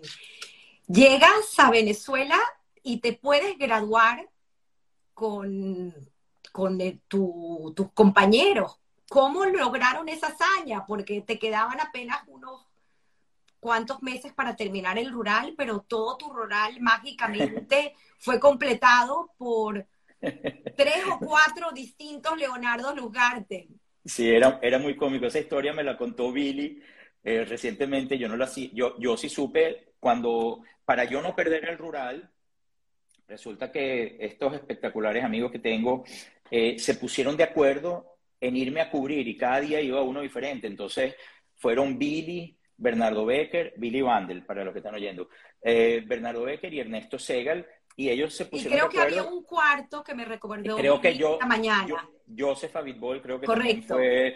Entonces, bueno, resulta que Billy me cuenta que creo que una de las primeras guardias, no sé si le toca a Bernardo, Bernardo va y la hace, y bueno, al día siguiente claro, Bernardo dice que es Leonardo Lugarte. Al día siguiente llega Billy Vandel, Leonardo Lugarte. Oye, pero el, Leonardo Lugarte de ayer medía como un metro noventa y cinco. ¿Qué le pasó a este Leonardo Lugarte? Después al día siguiente va Ernesto Segal, que mide un ochenta y pico también, y dice, oye, este Leonardo Lugarte está creciendo de tamaño todos los días. Bueno, obviamente se dieron cuenta que no era yo, pero bueno, me siguieron cubriendo hasta que yo volví de Estados Unidos y no perdí mi rural. O sea, que les debo a ellos, a Dios gracias, mi, mi, mi rural de no haber perdido un año y bueno, terminé. Y luego te cambiaron de, pudiste conseguir un cambio, ¿no? Sí, una amiga mía de la universidad, Olga Fraga, eh, tenía algún tipo de contacto y logró que me trasladaran de Plan de Manzano a una medicatura que está al lado del teleférico, ahí en, en, en, se me olvidó cómo se llama, se llamaba Joel Valencia Parpacén, el ambulatorio, pero estaba pegado a la Cotamil, o sea, una cosa eh, fenomenal y bueno, para mí fue una maravilla porque yo venía inmunosuprimido, tampoco quería, ¿sabes? Quería cuidarme esos primeros meses, pues porque yo, yo era un paciente de altísimo riesgo, pero quería terminar mi rural. Increíbles historias. ¿Aplicas a la Academia Nacional de Medicina para una beca, una beca increíble eh, que se otorgaba y creo que hoy en día lo siguen haciendo, eh, que para ese momento, bueno, se llama, hay dos tipos de becas según investigué, pero esta beca en particular es el José Gregorio Hernández. Y es una beca que tiene, eh, la manejan junto con la Universidad de Oxford y tú aplicas y ganas esa beca, pero no, no puedes ir. Sí, e, esa beca es un dinero que había dejado la familia de José Gregorio Hernández. Yo no conozco mucho la historia, pero utilizaron a la Academia de Medicina, la Academia Nacional de Medicina, quien a su vez utilizó a Pembroke College de la Universidad de Oxford como depositario de ese dinero. Entonces ese dinero era, era de Venezuela, pero era manejado exclusivamente por Inglaterra, uh, por Oxford, por la universidad, y, y, digamos, era con lineamientos muy, muy particulares. Sí, yo aplico, pero bueno, desafortunadamente eh, Sarita y yo tenemos la pérdida de, de nuestro primer hijo, y bueno, las cosas se complican desde el punto de vista familiar, o sea, para irnos en ese momento. Entonces, bueno, desafortunadamente dejé la beca eh, y bueno, hice mi posgrado uh, en el Hospital Miguel Pérez Carreño de la Universidad Central de Venezuela, que fue una fantástica experiencia porque es un hospital monstruoso, tal vez el más grande de Latinoamérica en ese entonces y el volumen quirúrgico era fenomenal. Y después, bueno, cuando termino, un año antes vuelvo nuevamente otra vez a, a aplicar, la beca estaba disponible y bueno, y tuve la, grandísima suerte otra vez de, obtenerla y eso me, me, llevó a Inglaterra. Y ya a Inglaterra pues vas eh, con tus dos hijos, con Jessica y Kervin, y pasan pues esta maravillosa experiencia de casi dos años, que me parece también increíble porque tienes unas anécdotas fascinantes que contar de esa estadía, porque además eh, es un poco complejo todo el sistema eh, de medicina en Inglaterra y esos dos años de, estadía allá y pues además cómo, cómo, además de estudiar y hacer tu posgrado en Pembroke, eh, llegas a ser parte también del Royal Society, si quieres toda esa parte te la dejo para que nos la expliques y la compartas con nosotros y muy particularmente con tus anécdotas con tu querido mentor, eh, Mr. Smith, y entender por qué Mr. y por qué no Doctor. Sí, bueno, eh, eh, un poco en breve, para tú poder, tú puedes ir a Inglaterra de varias formas. Una, como un observership, ¿ok? Que simplemente te tienes que tener todo un permiso, tiene, o sea, es todo un trámite, no es que llegas y quieres ver. o la otra opción, que, que fue la forma como yo tuve la fortuna de estar, es que realmente vas a hacer entrenamiento formal a operar, eres parte del sistema, eres un neurocirujano más del hospital. Eh, entonces yo para eso tuve que acreditarme con el Royal College of Surgeons of England y con el General Medical Council de Inglaterra. Y yo tuve la suerte, en ese entonces había un convenio que se llamaba el ODTS, Overseas Doctors Training Scheme, eh, que bajo el double sponsorship, la Academia Nacional de Medicina era mi sponsor, pero no sponsor de dinero, era simplemente mi sponsor académico, y mi otro sponsor era mi jefe, que era Mr. Adams, eh, como jefe del Departamento de Neurocirugía. Entonces, yo me acredito y empiezo, ya estoy insertado en el sistema. Mi título es Neurosurgical Specialist Registrar, que es un, como lo que sería en Estados Unidos un residente de cirugía. O sea, yo ya era un residente formal, a pesar de que yo ya era neurocirujano, pero fue una experiencia fenomenal porque eso me puso directamente en quirófano a llenarme las manos de sangre, pues, como se dice vulgarmente. Yo operaba, era un sistema muy diferente que en Estados Unidos. Recuerda que allá no es como acá, que en todos los hospitales hay un neurocirujano. Nosotros, el Radcliffe Infirmary, que era el hospital donde yo hice el entrenamiento, cubríamos 16 hospitales regionales en todo lo que es Oxfordshire y todos los hospitales por contrato tenían que mandar sus pacientes de neurocirugía, tumores, hemorragia, cirugías de columna, etcétera, todos los mandaban a mi hospital, de manera tal que el volumen era, pero grotescamente monstruoso. Eh, estaba de guardia cada cuarta noche porque a pesar de que éramos cinco registrars, siempre había uno que estaba o en Australia o en Nueva Zelanda haciendo algún tipo de rotación. Entonces era muy, pero muy, pero muy duro. Eh, las guardias eran muy intensas. El volumen que nosotros operábamos eh, todos los días era, era monstruoso. Pues entonces fueron dos años de una intensidad realmente increíble.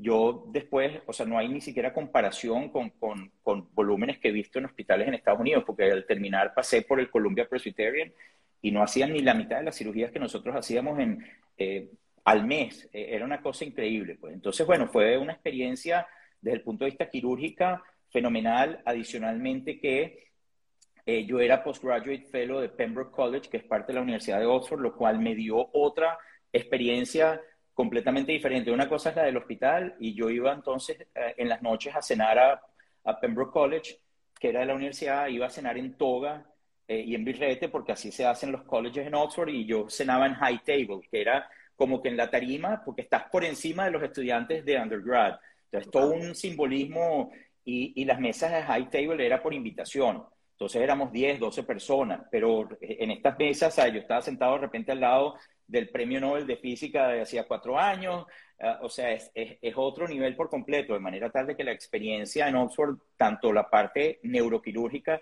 como la parte académica fue eh, eh, alucinante, sería la palabra. ¿Y el número BEN 0002? Sí, ese es cuando yo me fui a acreditar, eh, y esa es la forma como cualquiera puede, de alguna forma, confirmar esto que estoy diciendo. Cuando, yo me, cuando me acredita la, el, Royal College of Surgeons de Inglaterra, mi, mi, registro es el VEN de Venezuela 002. Y a mí me llamó la atención digo, wow, 002, debe haber algún 001. Bueno, resulta que había un cirujano de hígado de apellido Chávez, que creo que venía del Centro Médico de Caracas. Yo nunca lo conocí, pero él estaba en Cambridge.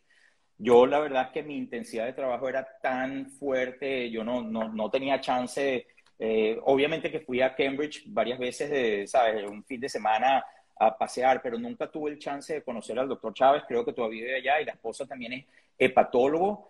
Y bueno, ellos sí se quedaron en, en Inglaterra, pero yo nunca lo pude conocer. Él era el Ben 0001.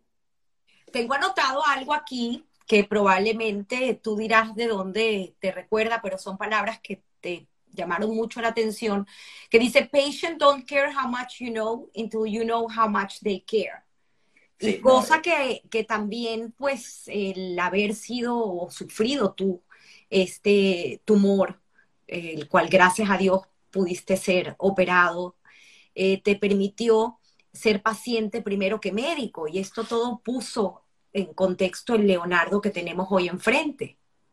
Sí, yo mm, eh, obviamente que el haber vivido como paciente y particularmente porque todo el mundo puede ser paciente, pero no es lo mismo que te operen una vesícula o una apendicitis, ¿sabes? La experiencia realmente no son cirugías rápidas, etcétera, pero cuando pasas varias cirugías, quimioterapia, en fin, te dan una sensibilidad completamente diferente cuando eres paciente, viviste el lado del paciente y después te conviertes entonces en el médico de pacientes como los que yo fui.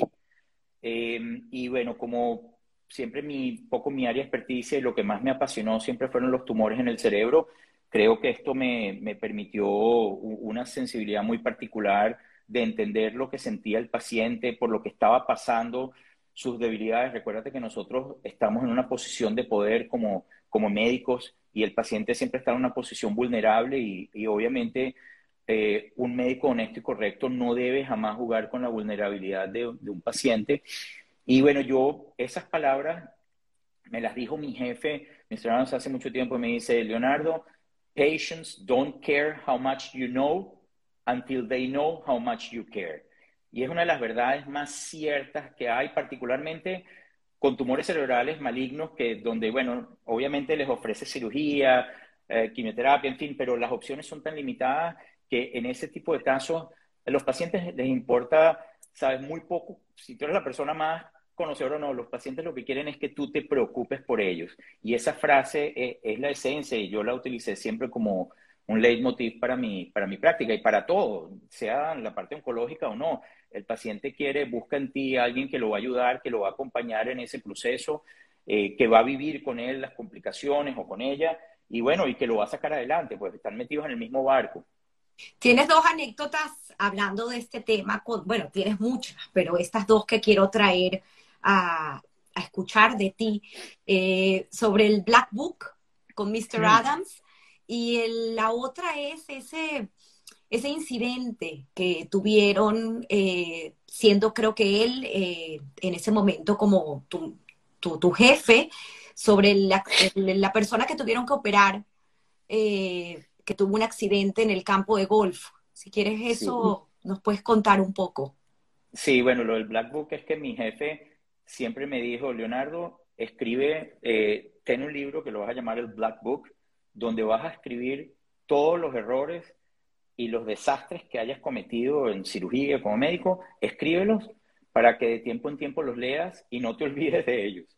Cosa que hice. Afortunadamente no fueron muchos, a Dios gracias, pero es, un reminder de que uno comete errores, es humano, em, y que tienes que aprender a ser humilde con los errores, saber aceptarlos y saber, obviamente, resolverlos. Eh, tal vez una de las mayores enseñanzas, mucha gente no conoce esta historia, pero yo estaba de guardia en Inglaterra una de las noches y me llaman de Northampton, que era una de las ciudades que, nos, que, eh, nosotros atendíamos, en ese entonces había una cosa que se llama el Image Link, era muy avanzada el, sistema. Eh, Como hablar de telemedicina hoy en día. Tal cual. Entonces, el paciente no te lo traían al hospital, sino que desde ya desde el otro hospital me llaman, me dice, eh, Mr. Luzgarden, porque yo era el que estaba de guardia, era una noche. Tenemos un paciente de 68 años que colapsó en el campo de golf. En fin, le vamos a mandar las tomografías por el Image Link, por telemedicina. Yo las reviso, wow, una hemorragia masiva en el cerebro, el paciente estaba básicamente en coma, lo que llamamos en ese entonces, tenía cuatro puntos de Glasgow, que es una escala. Yo llamo a mi jefe porque él es el responsable de la guardia y le digo, Mr. Ans, está esta situación, no sé qué. Yo creo que no tiene sentido traer este individuo porque aparte viene Northampton, va a tomar como 20, 25 minutos con ambulancia, en fin. Eh, oye, ya para el momento en que vengan, no es nada lo que le podamos ofrecer desde el punto de vista estadístico. O sea, estamos hablando de estadística. Por supuesto que yo lo podía operar sin problema. La pregunta es cuánto, estadísticamente hablando, cuánto le podía yo ofrecer de mejoría. Mr. Adams me dice, estoy de acuerdo contigo. Los llamo, les digo esto, bueno, a los dos minutos me vuelven a llamar que la esposa está insistiendo en que tienen que traer a este paciente, que ella quiere que lo operen no matter what. Ok, llamo otra vez a mi jefe, me dice, bueno, Leonardo, tráelo lo mando, ahí no había una emergencia, ahí iban desde la ambulancia, lo llevan directamente al quirófano.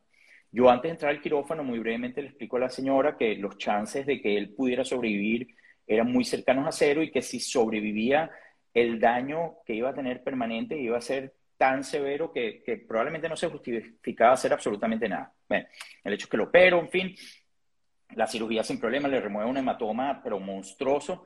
Y bueno, en Inglaterra el sistema es que eh, nosotros lo cuidamos en el hospital por dos, tres días en terapia intensiva neuroquirúrgica. Si todo estaba bien, los mandabas de vuelta para que hagan convalecencia en el hospital de donde ellos te lo refirieron, porque bueno, esa es la forma como los pacientes pueden rotar rápidamente y puedes tomar muchos pacientes.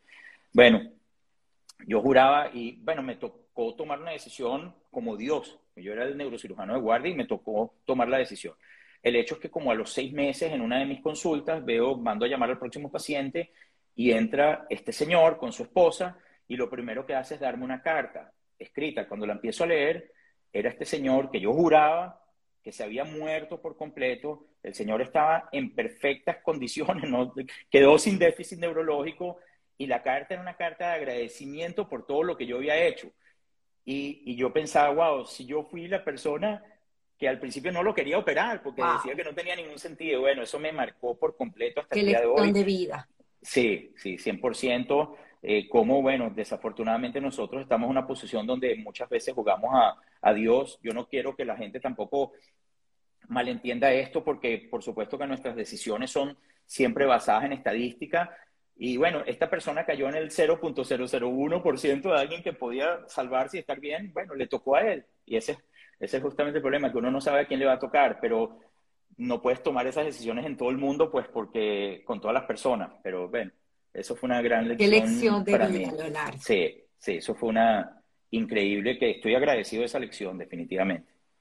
Finalmente, bueno, pues tienes millones de anécdotas que pudiésemos contar eh, de esta breve estadía en, en Inglaterra, en Oxford.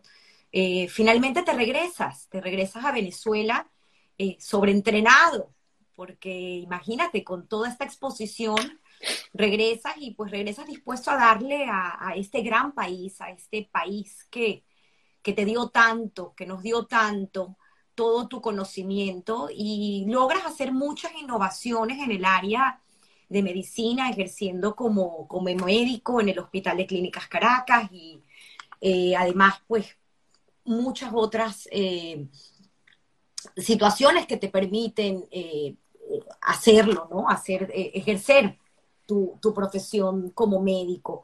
Si quieres podemos hablar un poco de, de estas eh, innovaciones, porque sé que te apasiona enormemente, porque eres un enamorado de tu profesión. Eh, creo que la que mejor sabe cuánto amas a tu profesión es tu querida esposa, eh, que, que, ha estado ahí contigo y pues ha de la mano ha, te ha apoyado en, en tu carrera a, a nivel profesional. Eh, creo que es admirable. Un aplauso a Sarita por, por haberte dedicado tantos años de su vida y creo que tú se lo has retribuido pues en... Sarita se merece en el cielo, el cielo y una estatua porque se ha calado desde mi época estudiante de medicina. Pasábamos a veces semanas donde yo no la veía porque lo único que yo hacía era estudiar por, por los exámenes. Sarita se ha calado conmigo absolutamente todo, ha sido mi pilar, mi guía, mi psicoanalista en, en cuando uno tiene realmente eh, alguna, alguna que nos ocurren y bueno, eh, dándome fortaleza y guía siempre para, uh, para ayudarme, pues ella siempre, a Dios gracias, ha estado, por eso, bueno, es la luz de mi vida. Eh, no, yo llego, bueno, te diría, como todos mis compañeros que tuvimos la fortuna y el chance de entrenarnos en el extranjero, eh, tuvimos la oportunidad de entrenarnos en cosas que en ese momento no se hacían en Venezuela, eh, lo cual, bueno, nos dio una ventaja tremenda. Yo, lo de sobreentrenado es básicamente por eso, no quiere decir que seamos mejores ni nada, sino que simplemente veníamos con tecnologías y técnicas muy diferentes que, bueno, por suerte, pues pudimos adquirirlas. Eh, yo cuando hice mi entrenamiento me entrené para una cosa que se llama talamotomías y paliotomías para Parkinson's, que estaba muy de moda. Y, cuando ya me estaba viniendo empezó lo que se llamaba el DBS, que es el Deep Brain Stimulator, que eran marcapasos que se colocan en el cerebro para pacientes con Parkinson. Nada, eso no existía en Venezuela, nadie había oído de eso. Estimuladores vagales para pacientes con epilepsia, bueno, radiocirugía estereotáctica, eh, no existía en Venezuela, eh, había muy pocas personas que hacían cirugía estereotáctica, que es otra cosa. Yo traje mi marco de estereotaxia y pude hacer cirugía estereotáctica con un marco muy particular.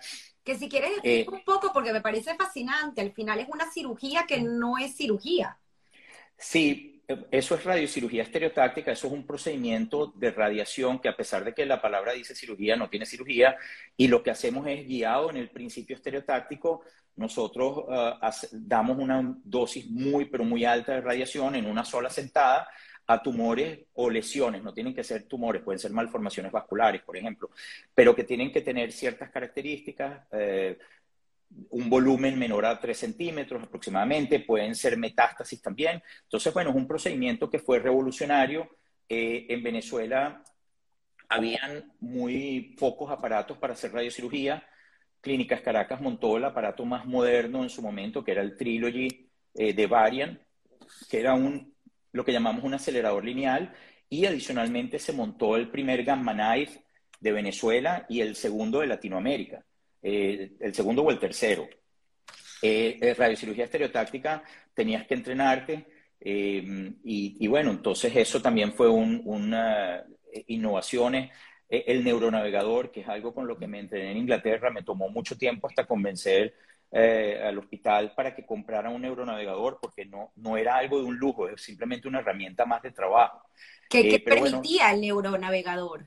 El neuronavegador es casi como tener un GPS en vivo en el cerebro, entonces tú vas haciendo tu cirugía como normalmente la haces con tu bajo microscopio, con tus instrumentos, pero los instrumentos te van dando una visualización en vivo de las imágenes de dónde estás en el cerebro. Entonces es una, es una ayuda tremenda para los neurocirujanos, ya sea a la hora de resección de tumores o en columna cuando estás colocando tornillos, te ayudan a guiarlos. Es una guía visual para el neurocirujano.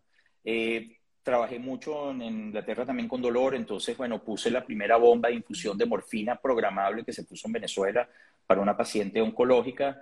Eh, para eso Medtronic, que era el, de la bomba de infusión, mandó una persona de Puerto Rico porque para eso necesitabas una morfina muy particular que no se conseguía en Venezuela. En fin, bueno, hicimos muchas cosas novedosas. Em, pude de alguna manera eh, las cirugías para malformaciones craniofaciales en bebecitos, eh, una cosa se llama. Eh, tuve la suerte de, los casos donde requerían malformaciones craniofaciales, donde había que hacer reconstrucción craneal y del macizo facial orbitario, tuve la grandísima fortuna de trabajar con Pedrito eh, con Pedro Meneses, que en paz descanse, a Dios gracias, y con Norberto Segal, un cirujano maxilofacial extraordinario, y hacíamos las cirugías en conjunto como se deben hacer, pues en equipo. Y bueno, fue una experiencia fenomenal, fenomenal, y, bueno, que me permitió crecer como profesional, me permitió hacer una cirugía que a pesar de que suena ah, gigantesca, es una cirugía sumamente gratificante porque es, es un problema más de carrocería que de motor entonces, eh, son bebés, son, por supuesto que es una cirugía en bebés muy pequeños, pero eh, los resultados son extraordinariamente excelentes y usualmente los bebecitos no quedan con ningún tipo de secuela para nada. Y, bueno, tengo por ahí muchísimos, muchísimos pacientes que operé de bebé y ahorita ya se, ya se han graduado de la universidad, cosa que es increíble. Wow, Leonardo, wow. Además, creo que cabe destacar uno de los trabajos que más gratificación te pudo haber dado a ti como, como ser humano, que es tu, tu trabajo en el hospital de niños. Sí, bueno, yo, no, no, no tanto en los, yo eh, lo que hice, sí, no, yo trabajé eh, en el Hospital Oncológico Padre Machado, eh, yo era adjunto del, del servicio de cabeza y cuello porque ellos no tenían neurocirugía, pero necesitaban un neurocirujano que los ayudara con los abordajes y esa experiencia fue fenomenal. Estuve ahí como cinco años. Eh, básicamente diría yo a Donoren porque me pagaban un sueldo que era eh, eh, una burla y, ese sueldo yo lo donaba a la sociedad venezolana, de, a la sociedad anticancerosa. Esa, esa estadía de cinco años me salió cara porque no cobraba y me robaron el carro no sé cuántas veces, entonces me salió más caro todo, pero bueno, la experiencia profesional fue increíble. El, oncológico, el Hospital Oncológico Padre Machado era un hospital muy particular, con una mística increíble. Y bueno, con el Hospital de Niños, yo lo que hice fue, eh, con el doctor Augusto Pereira, que era el jefe oncológico del Hospital de Niños, yo le veía todos los pacientes de neurocirugía que de alguna manera en las épocas difíciles del hospital, que cerraban el departamento, el hospital estaba eh, complicado, pues él canalizaba a sus pacientes hacia mí en el Hospital de Clínicas Caracas. Obviamente, por supuesto que no, no se les cobraba ah, absolutamente, pero era para tratar de, agilizar a todos estos pobres bebecitos o niños con tumores, pues que, que no tenían ese acceso en determinados momentos en, el Hospital de Niños. Wow, Leonardo, es increíble. Eh, es muy resumido lo que has dicho porque ha sido una larga trayectoria hasta el 2017 que finalmente decides eh, migrar a los Estados Unidos junto con tu familia sin abandonar tu trabajo en Venezuela porque sigues eh, atendiendo y operando pacientes en Venezuela. Sin embargo, te has reinventado y creo que es fascinante esta faceta eh, o esta nueva faceta, por llamarlo así, que vienes también trabajando en paralelo desde el 2017 y que cambia o haces un giro en el 2020 con este eh, nuevo trabajo que tienes en, esta empresa NovioCure, que es fascinante. Entonces, si quieres, también podemos hablar un poco de toda esa eh, trayectoria. Además que, ¿cómo puedo decirlo? O sea, eh, si, si tenemos que hablar de todo lo que has hecho, libros, congresos, premios, es impresionante tu trayectoria. Cabe mencionar que además fuiste presidente eh, en el Hospital de Clínicas Caracas y también estuviste en el Comité de Ética, cosa que hablamos con detenimiento, porque pues obviamente el tema de la ética es eh, un tema sumamente importante en el momento que uno asume la responsabilidad de ser médico. Y hablamos acerca de lo que es el arte, ¿no? De hablar con los pacientes y me mencionaste que me encantó este capítulo que escribió eh, Mr. Adams en uno de sus libros y un libro que tú también estás escribiendo que me encantará leerlo y por supuesto a nuestra audiencia también que tiene de título, no sé si es definitivo, pero eh, neurocirugía para no neurocirujanos. Es correcto. sí. Eh, bueno, el, eh, en el 2017, bueno, por circunstancias, un poco de inseguridad, las circunstancias políticas en el país, desafortunadamente, como muchos, pues tuvimos que emigrar. por un tiempo, entre se definió el estatus migratorio ah, mío, mi hija nos pidió, mi hija Jessica, y bueno, pero mientras cumples con todos esos trámites no puedes salir del país. Apenas pude salir de, Estados Unidos, volví, estuve yendo y viniendo de Venezuela cada dos, tres meses iba, operaba pacientes, pasaba consulta, etcétera, porque, bueno, no quería dejar mi práctica para nada, aparte que me tuve, yo no me fui nunca planificado, simplemente en un viaje de placer el abogado nos sugirió o nos insistió en que nos quedáramos, entonces es como que dejé a, mis pacientes guindados, cosa que de la que no me sentí nunca bien. Em, y bueno, el hecho es que cuando empiezo otra vez a regularizar, empiezo a ir, lo cual fue fenomenal porque cada dos, tres meses estaba yendo a Caracas, tenía varias cirugías planificadas, más las que surgían mientras estaba ya de emergencia, me quedaba suficiente tiempo para cuidar a mis pacientes y bueno, eh, y después me venía y así estuve hasta que comenzó el COVID y ya con COVID, que en febrero del 2020 fue la última vez que fui a Venezuela. Ya sabes, Venezuela cerró fronteras por mucho tiempo, no pude viajar. En el interín se me venció eh, eh, la prórroga del pasaporte y bueno, todo, todo se enredó. En ese interín me, había, me, contrató una empresa, un, lo que se llama un Notified Body alemán que se llama TÜV que es como una especie de FDA y me contratan como clinical reviewer para medical devices, pero solamente para eh, eh, medical devices implantables de neurocirugía. Entonces, eh, fue muy bueno porque me contrataron remoto mientras estaba aquí en Miami. Fue una maravilla porque, bueno, podía trabajar, era mucho trabajo, pero yo podía organizarme un poco más mi tiempo. y después, entonces, en el 2020 me me contactó una, compañía que se llama Novocure. Yo dejé de trabajar con TubSud porque se hizo muy regulatorio más que clínico y, ya no era, yo quería estar en la parte clínica. Esta compañía es una compañía israelí americano-suiza que tienen el único medical device que es eh, aprobado por la FDA para glioblastoma multiforme, que es el tumor cerebral más maligno que existe en el cerebro. Um, y estoy eh, como director de neurooncología, entonces voy a los congresos, publico, escribo capítulos, escribo artículos, estoy en los advisory boards, pero aparte me contrataron, entre otras cosas, como ah, el, eh, estoy liderizando el, el, clinical trial más grande que se está haciendo sobre glioblastoma multiforme. Estos son 150 hospitales a nivel mundial. Y bueno, estoy, yo soy el que se encarga de todo el, el clinical trial, el protocolo clínico, discutirlo, en fin. Entonces, bueno, ha sido una experiencia fenomenal y espectacular porque estoy trabajando todavía ayudando a pacientes con, con glioblastomas cerebrales, que, es el tumor más maligno. No los cura, pero eh, por lo menos podemos ofrecerles una mejoría de su sobrevida, eh, que ya es importante con calidad de vida. ¿Tienes una anécdota de cómo consigues o cómo entras a trabajar en esta empresa que me parece fascinante? Porque al final esta red de relaciones que tenemos, pues obviamente en algún momento siempre nos van a ayudar y creo que vale la pena mencionarlo porque es un mensaje a, la gente que nos escucha de nunca dejar de soñar. Sí, yo, yo, yo soy creyente de que las cosas ocurren por una razón. Yo he sido bendecido por las oportunidades que se me han presentado. Y bueno, la, con Novocure fue una cosa muy interesante porque yo, yo vengo siguiendo a, a esta empresa desde el año 2013, cuando todavía no tenían FDA approval De hecho, los contacté en el Congreso de Neurooncología en Israel a ver si yo podía ser parte de un clinical trial en el año 2003. Después me olvidé, o sea, sí, como no hubo chance por esa vía, bueno, seguí trabajando, en fin. Y el, el año pasado me meto en, en, LinkedIn y digo, déjame ver qué hay de la vida de Novocure, de la compañía.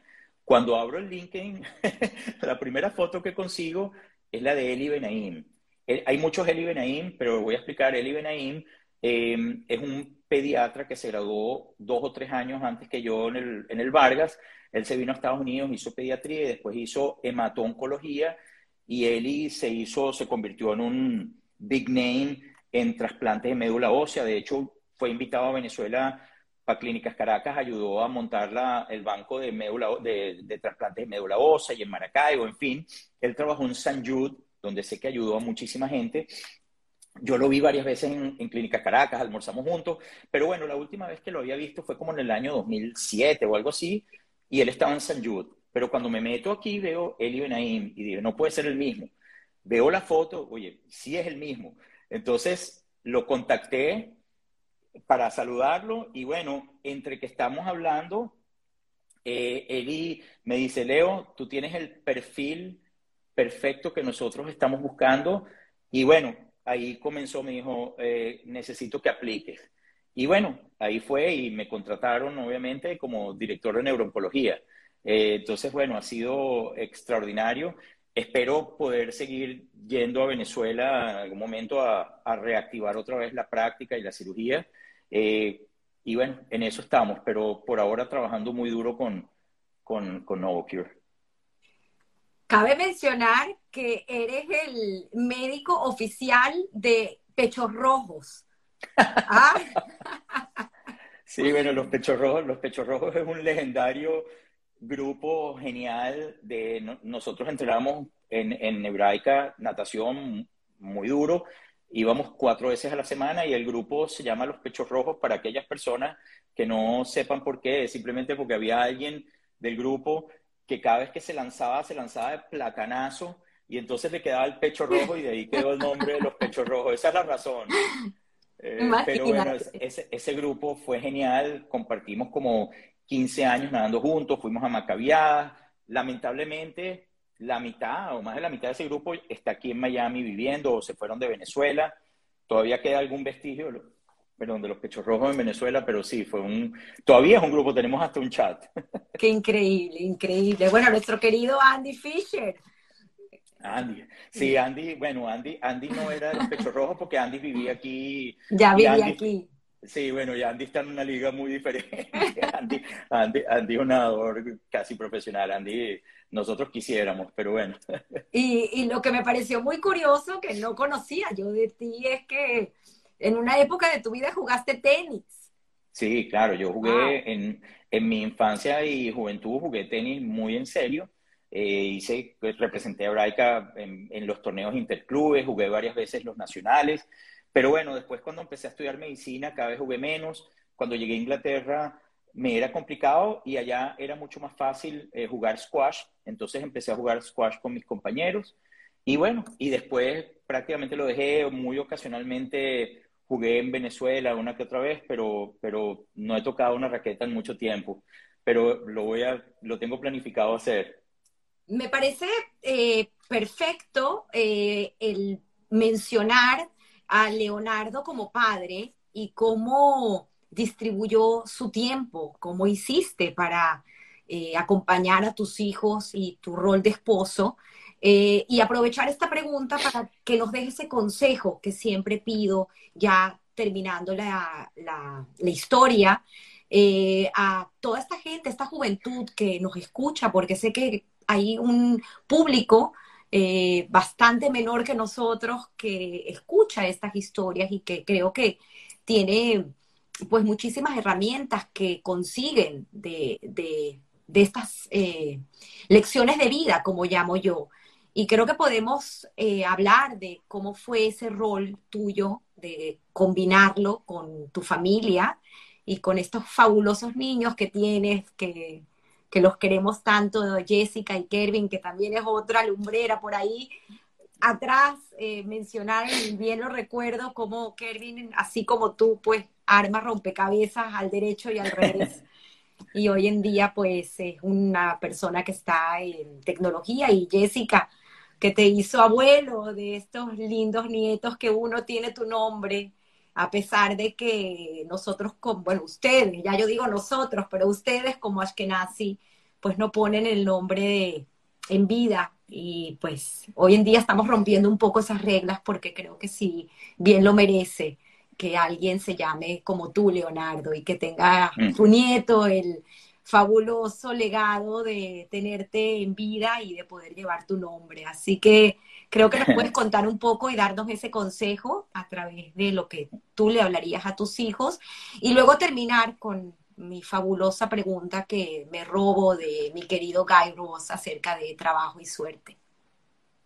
Sí, yo, eh, lo, yo espero, espero haber, haber hecho una buena Bueno, pero no, estoy seguro. Mis hijos son espectaculares. Eh, mi hija y mi hijo, Dios me bendijo con, con esos hijos tan espectaculares que son. No tengo palabras. Yo sé que tal vez todos los padres dicen lo mismo de sus hijos, pero lo que yo siento por ellos es, es, eh, es indescriptible. Cada uno de ellos, cada uno de ellos es brillante en su, en su forma de ser, tienen, tienen talentos muy particulares cada uno.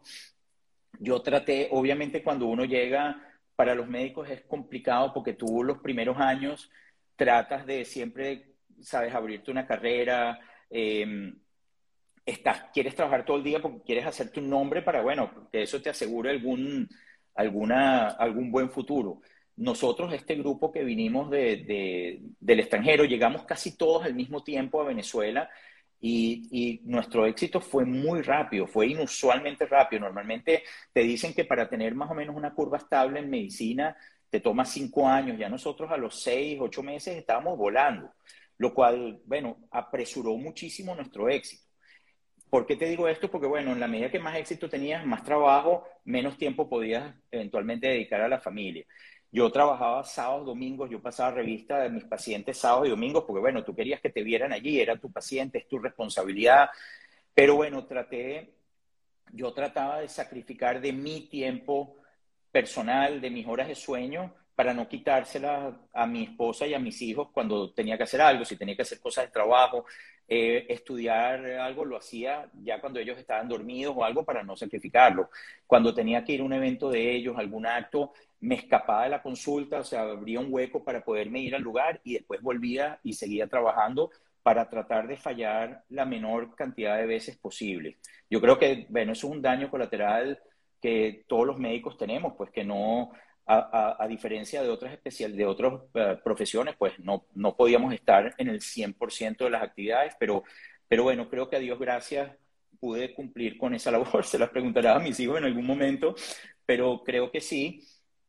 Y bueno, lo mismo con, con Sarita, eh, de manera tal de que, de que bueno, fue, fue, fue increíble y pude compartir mucho, viajamos, nosotros, bueno, compartíamos, todavía hoy en día, a Dios gracias, lo, lo hacemos, que, que es una, una grandísima virtud y una bendición. Qué bonito, qué bonito. De hecho, me consta porque me lo contaste ayer y increíble que no te fuiste a ese viaje con tu padre y con tus hermanos a Dopachevo porque tenías un viaje con tus hijos para llevarlos a Orlando. Sí, hoy, en día me, arrepiento, pero bueno, en ese momento el viaje de Domachevo salió de una manera como muy imprevista, no estaba planificado, yo ya tenía un viaje planificado y pagado con, con Sarita los niños y bueno, me, me, me dejó, me puso una situación compleja, pero bueno, cosas de la vida. Suerte, trabajo, ¿cómo lo ponderarías? En tu vida? Wow, yo, yo creo, bueno, yo creo que es una combinación de ambas. La suerte definitivamente que siempre, siempre es un factor crucial en el éxito. Em, tú puedes, yo siempre le traté de inculcar a mis hijos que uno eh, tiene que ser perseverante, tienes que eh, ser honesto, tienes que tener pasión por lo que haces y eso ya te asegura un grado de éxito pero si no tienes suerte y si no se te presentan estas oportunidades, yo, mi oportunidad en Inglaterra fue una de esas de estar en el lugar adecuado, en el momento adecuado, con la persona adecuada. y así me ha ocurrido en muchas circunstancias de la vida, entonces ya soy un creyente de eso. Pero yo creo que el trabajo honesto, correcto, eh, perseverante y el componente de suerte, eh, definitivamente que son la combinación perfecta para el éxito. Hay gente que tiene mucha suerte, pero no son perseverantes, gente que son muy perseverantes y por mala suerte no tienen ese componente de suerte y no logran el éxito. Hay gente que se lo merece pero la suerte es importantísima, sin lugar a duda. Increíble, Leonardo. Y creo que suerte es eh, quienes te conocemos y además tus pacientes que han tenido el privilegio de que hayan pasado por tus manos. Eh, está escribiendo eh, Mirna, que se llama Tarjetitas. Dice, Leo, te queremos y te apreciamos mucho.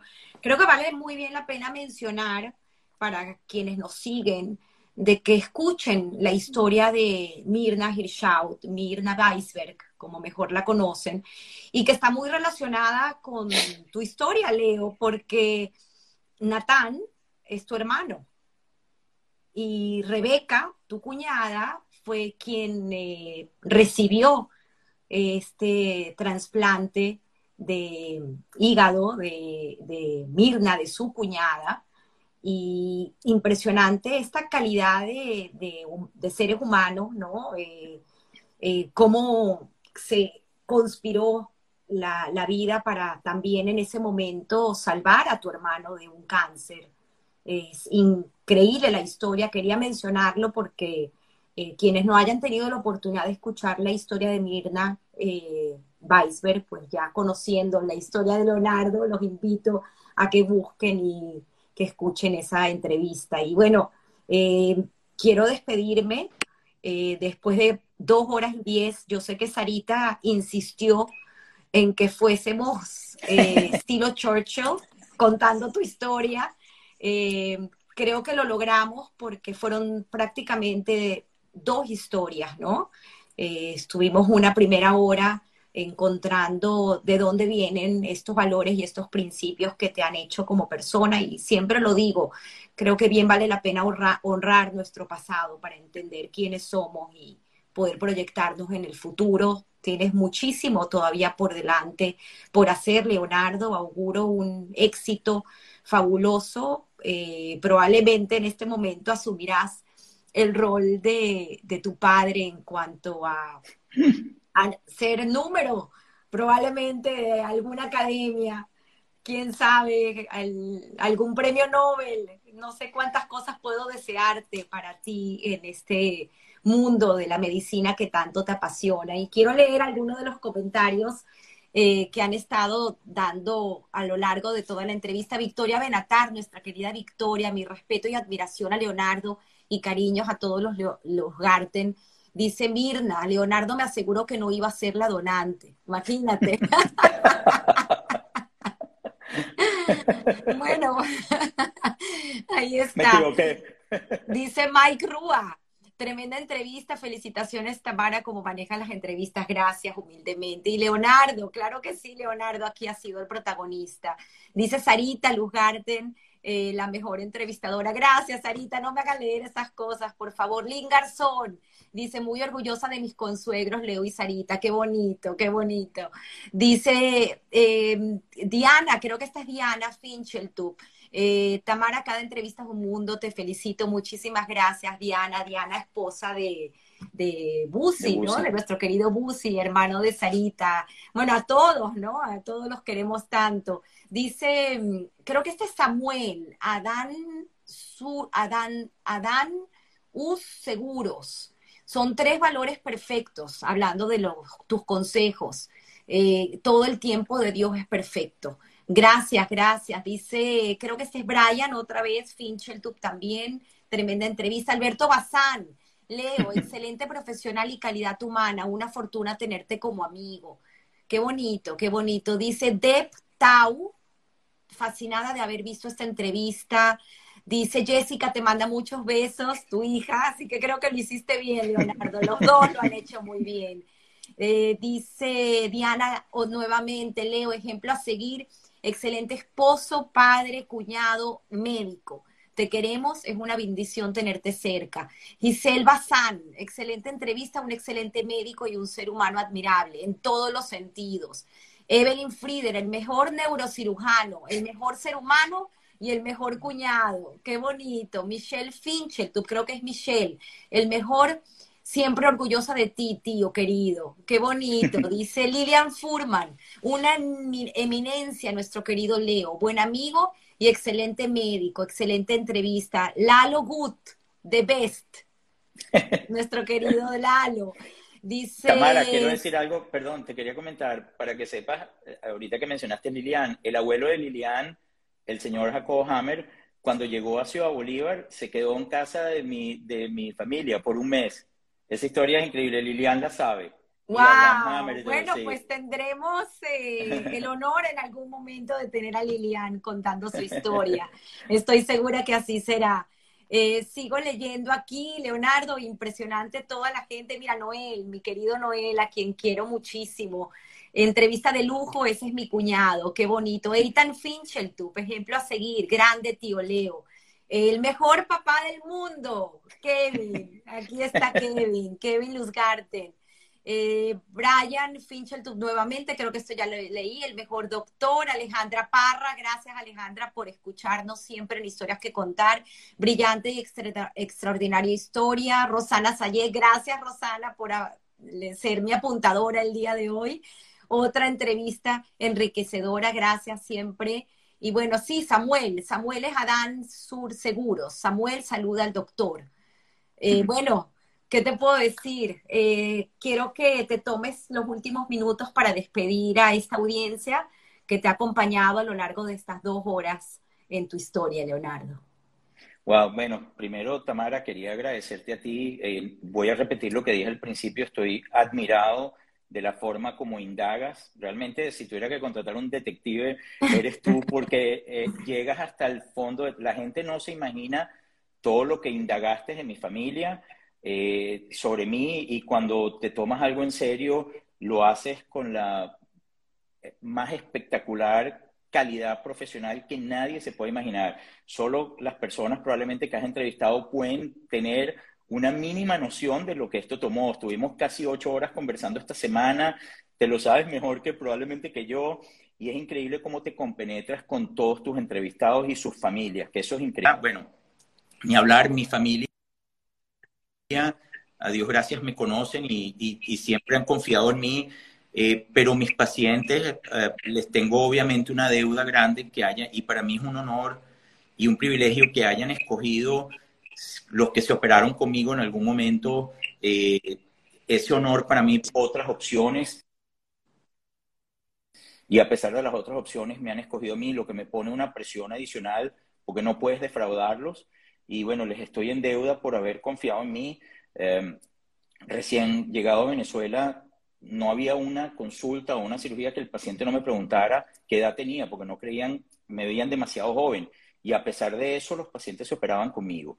Y eso para mí siempre me marcó y tengo nuevamente una deuda moral con, con todos mis pacientes, con todos los que pasaron o por mi consulta o por mis cirugías. Espero poder seguir ofreciendo mucho más de esto y bueno, pero a todo el mundo, a toda tu audiencia, eh, Tamara, a ti, bueno, muchísimas gracias por la oportunidad de, haber contado algo de mi vida. Podemos pasar meses contando anécdotas, pero bueno, todo tiene un límite. Te agradezco enormemente. Gracias, Leo. Creo que esto está perfecto para cerrar. Mi querido primo Yair Casab, quien, quien, Mi pana, Yair. fue una, si quieres puedes contar esa linda anécdota, porque increíble cómo me cuentas y cómo recuerdas a Yair en el colegio. Eh, dice, pero déjame leer primero lo que dice. Dice, los logros de Leo son consecuencia de su trabajo. Suerte fue la que tuvo nuestra promo de tenerlo con nosotros. Yair, Yair es, espectacular. Yair, Yair y yo tenemos una química especial desde bachillerato. Yo te, ¿te acuerdas que te conté? Yair, Yair tenía como una, él tenía como un sentimiento de hermano hacia mí, porque Yair, yo era chiquitico, no me había desarrollado, estamos en bachillerato, Yair ya se afeitaba, era grande, y Yair, Yair se tomó como que la misión de que él me tenía que proteger de, de, los más grandes. Entonces Yair me protegía en el colegio, siempre me protegió, y yo adoro a Yair, y él lo sabe, y, y Yair me adora, así que es mutuo. Qué bonito, qué bonito. Walter Frieder también dice orgulloso de ser tu cuñado. Gracias, Leonardo, nuevamente. Y como siempre digo, todos tenemos una historia que contar, así que hasta la próxima historia los dejo y quienes no la hayan podido ver, recomiéndenla porque es fascinante y estará montada, como siempre digo, en YouTube. Eh, la podrán escuchar en audio en Spotify, en Apple Podcast y nos vemos en la próxima historia que contar. Feliz domingo a todos y gracias por estas dos horas y pico. A ti, Tamara, muchas gracias. Un abrazo, feliz domingo.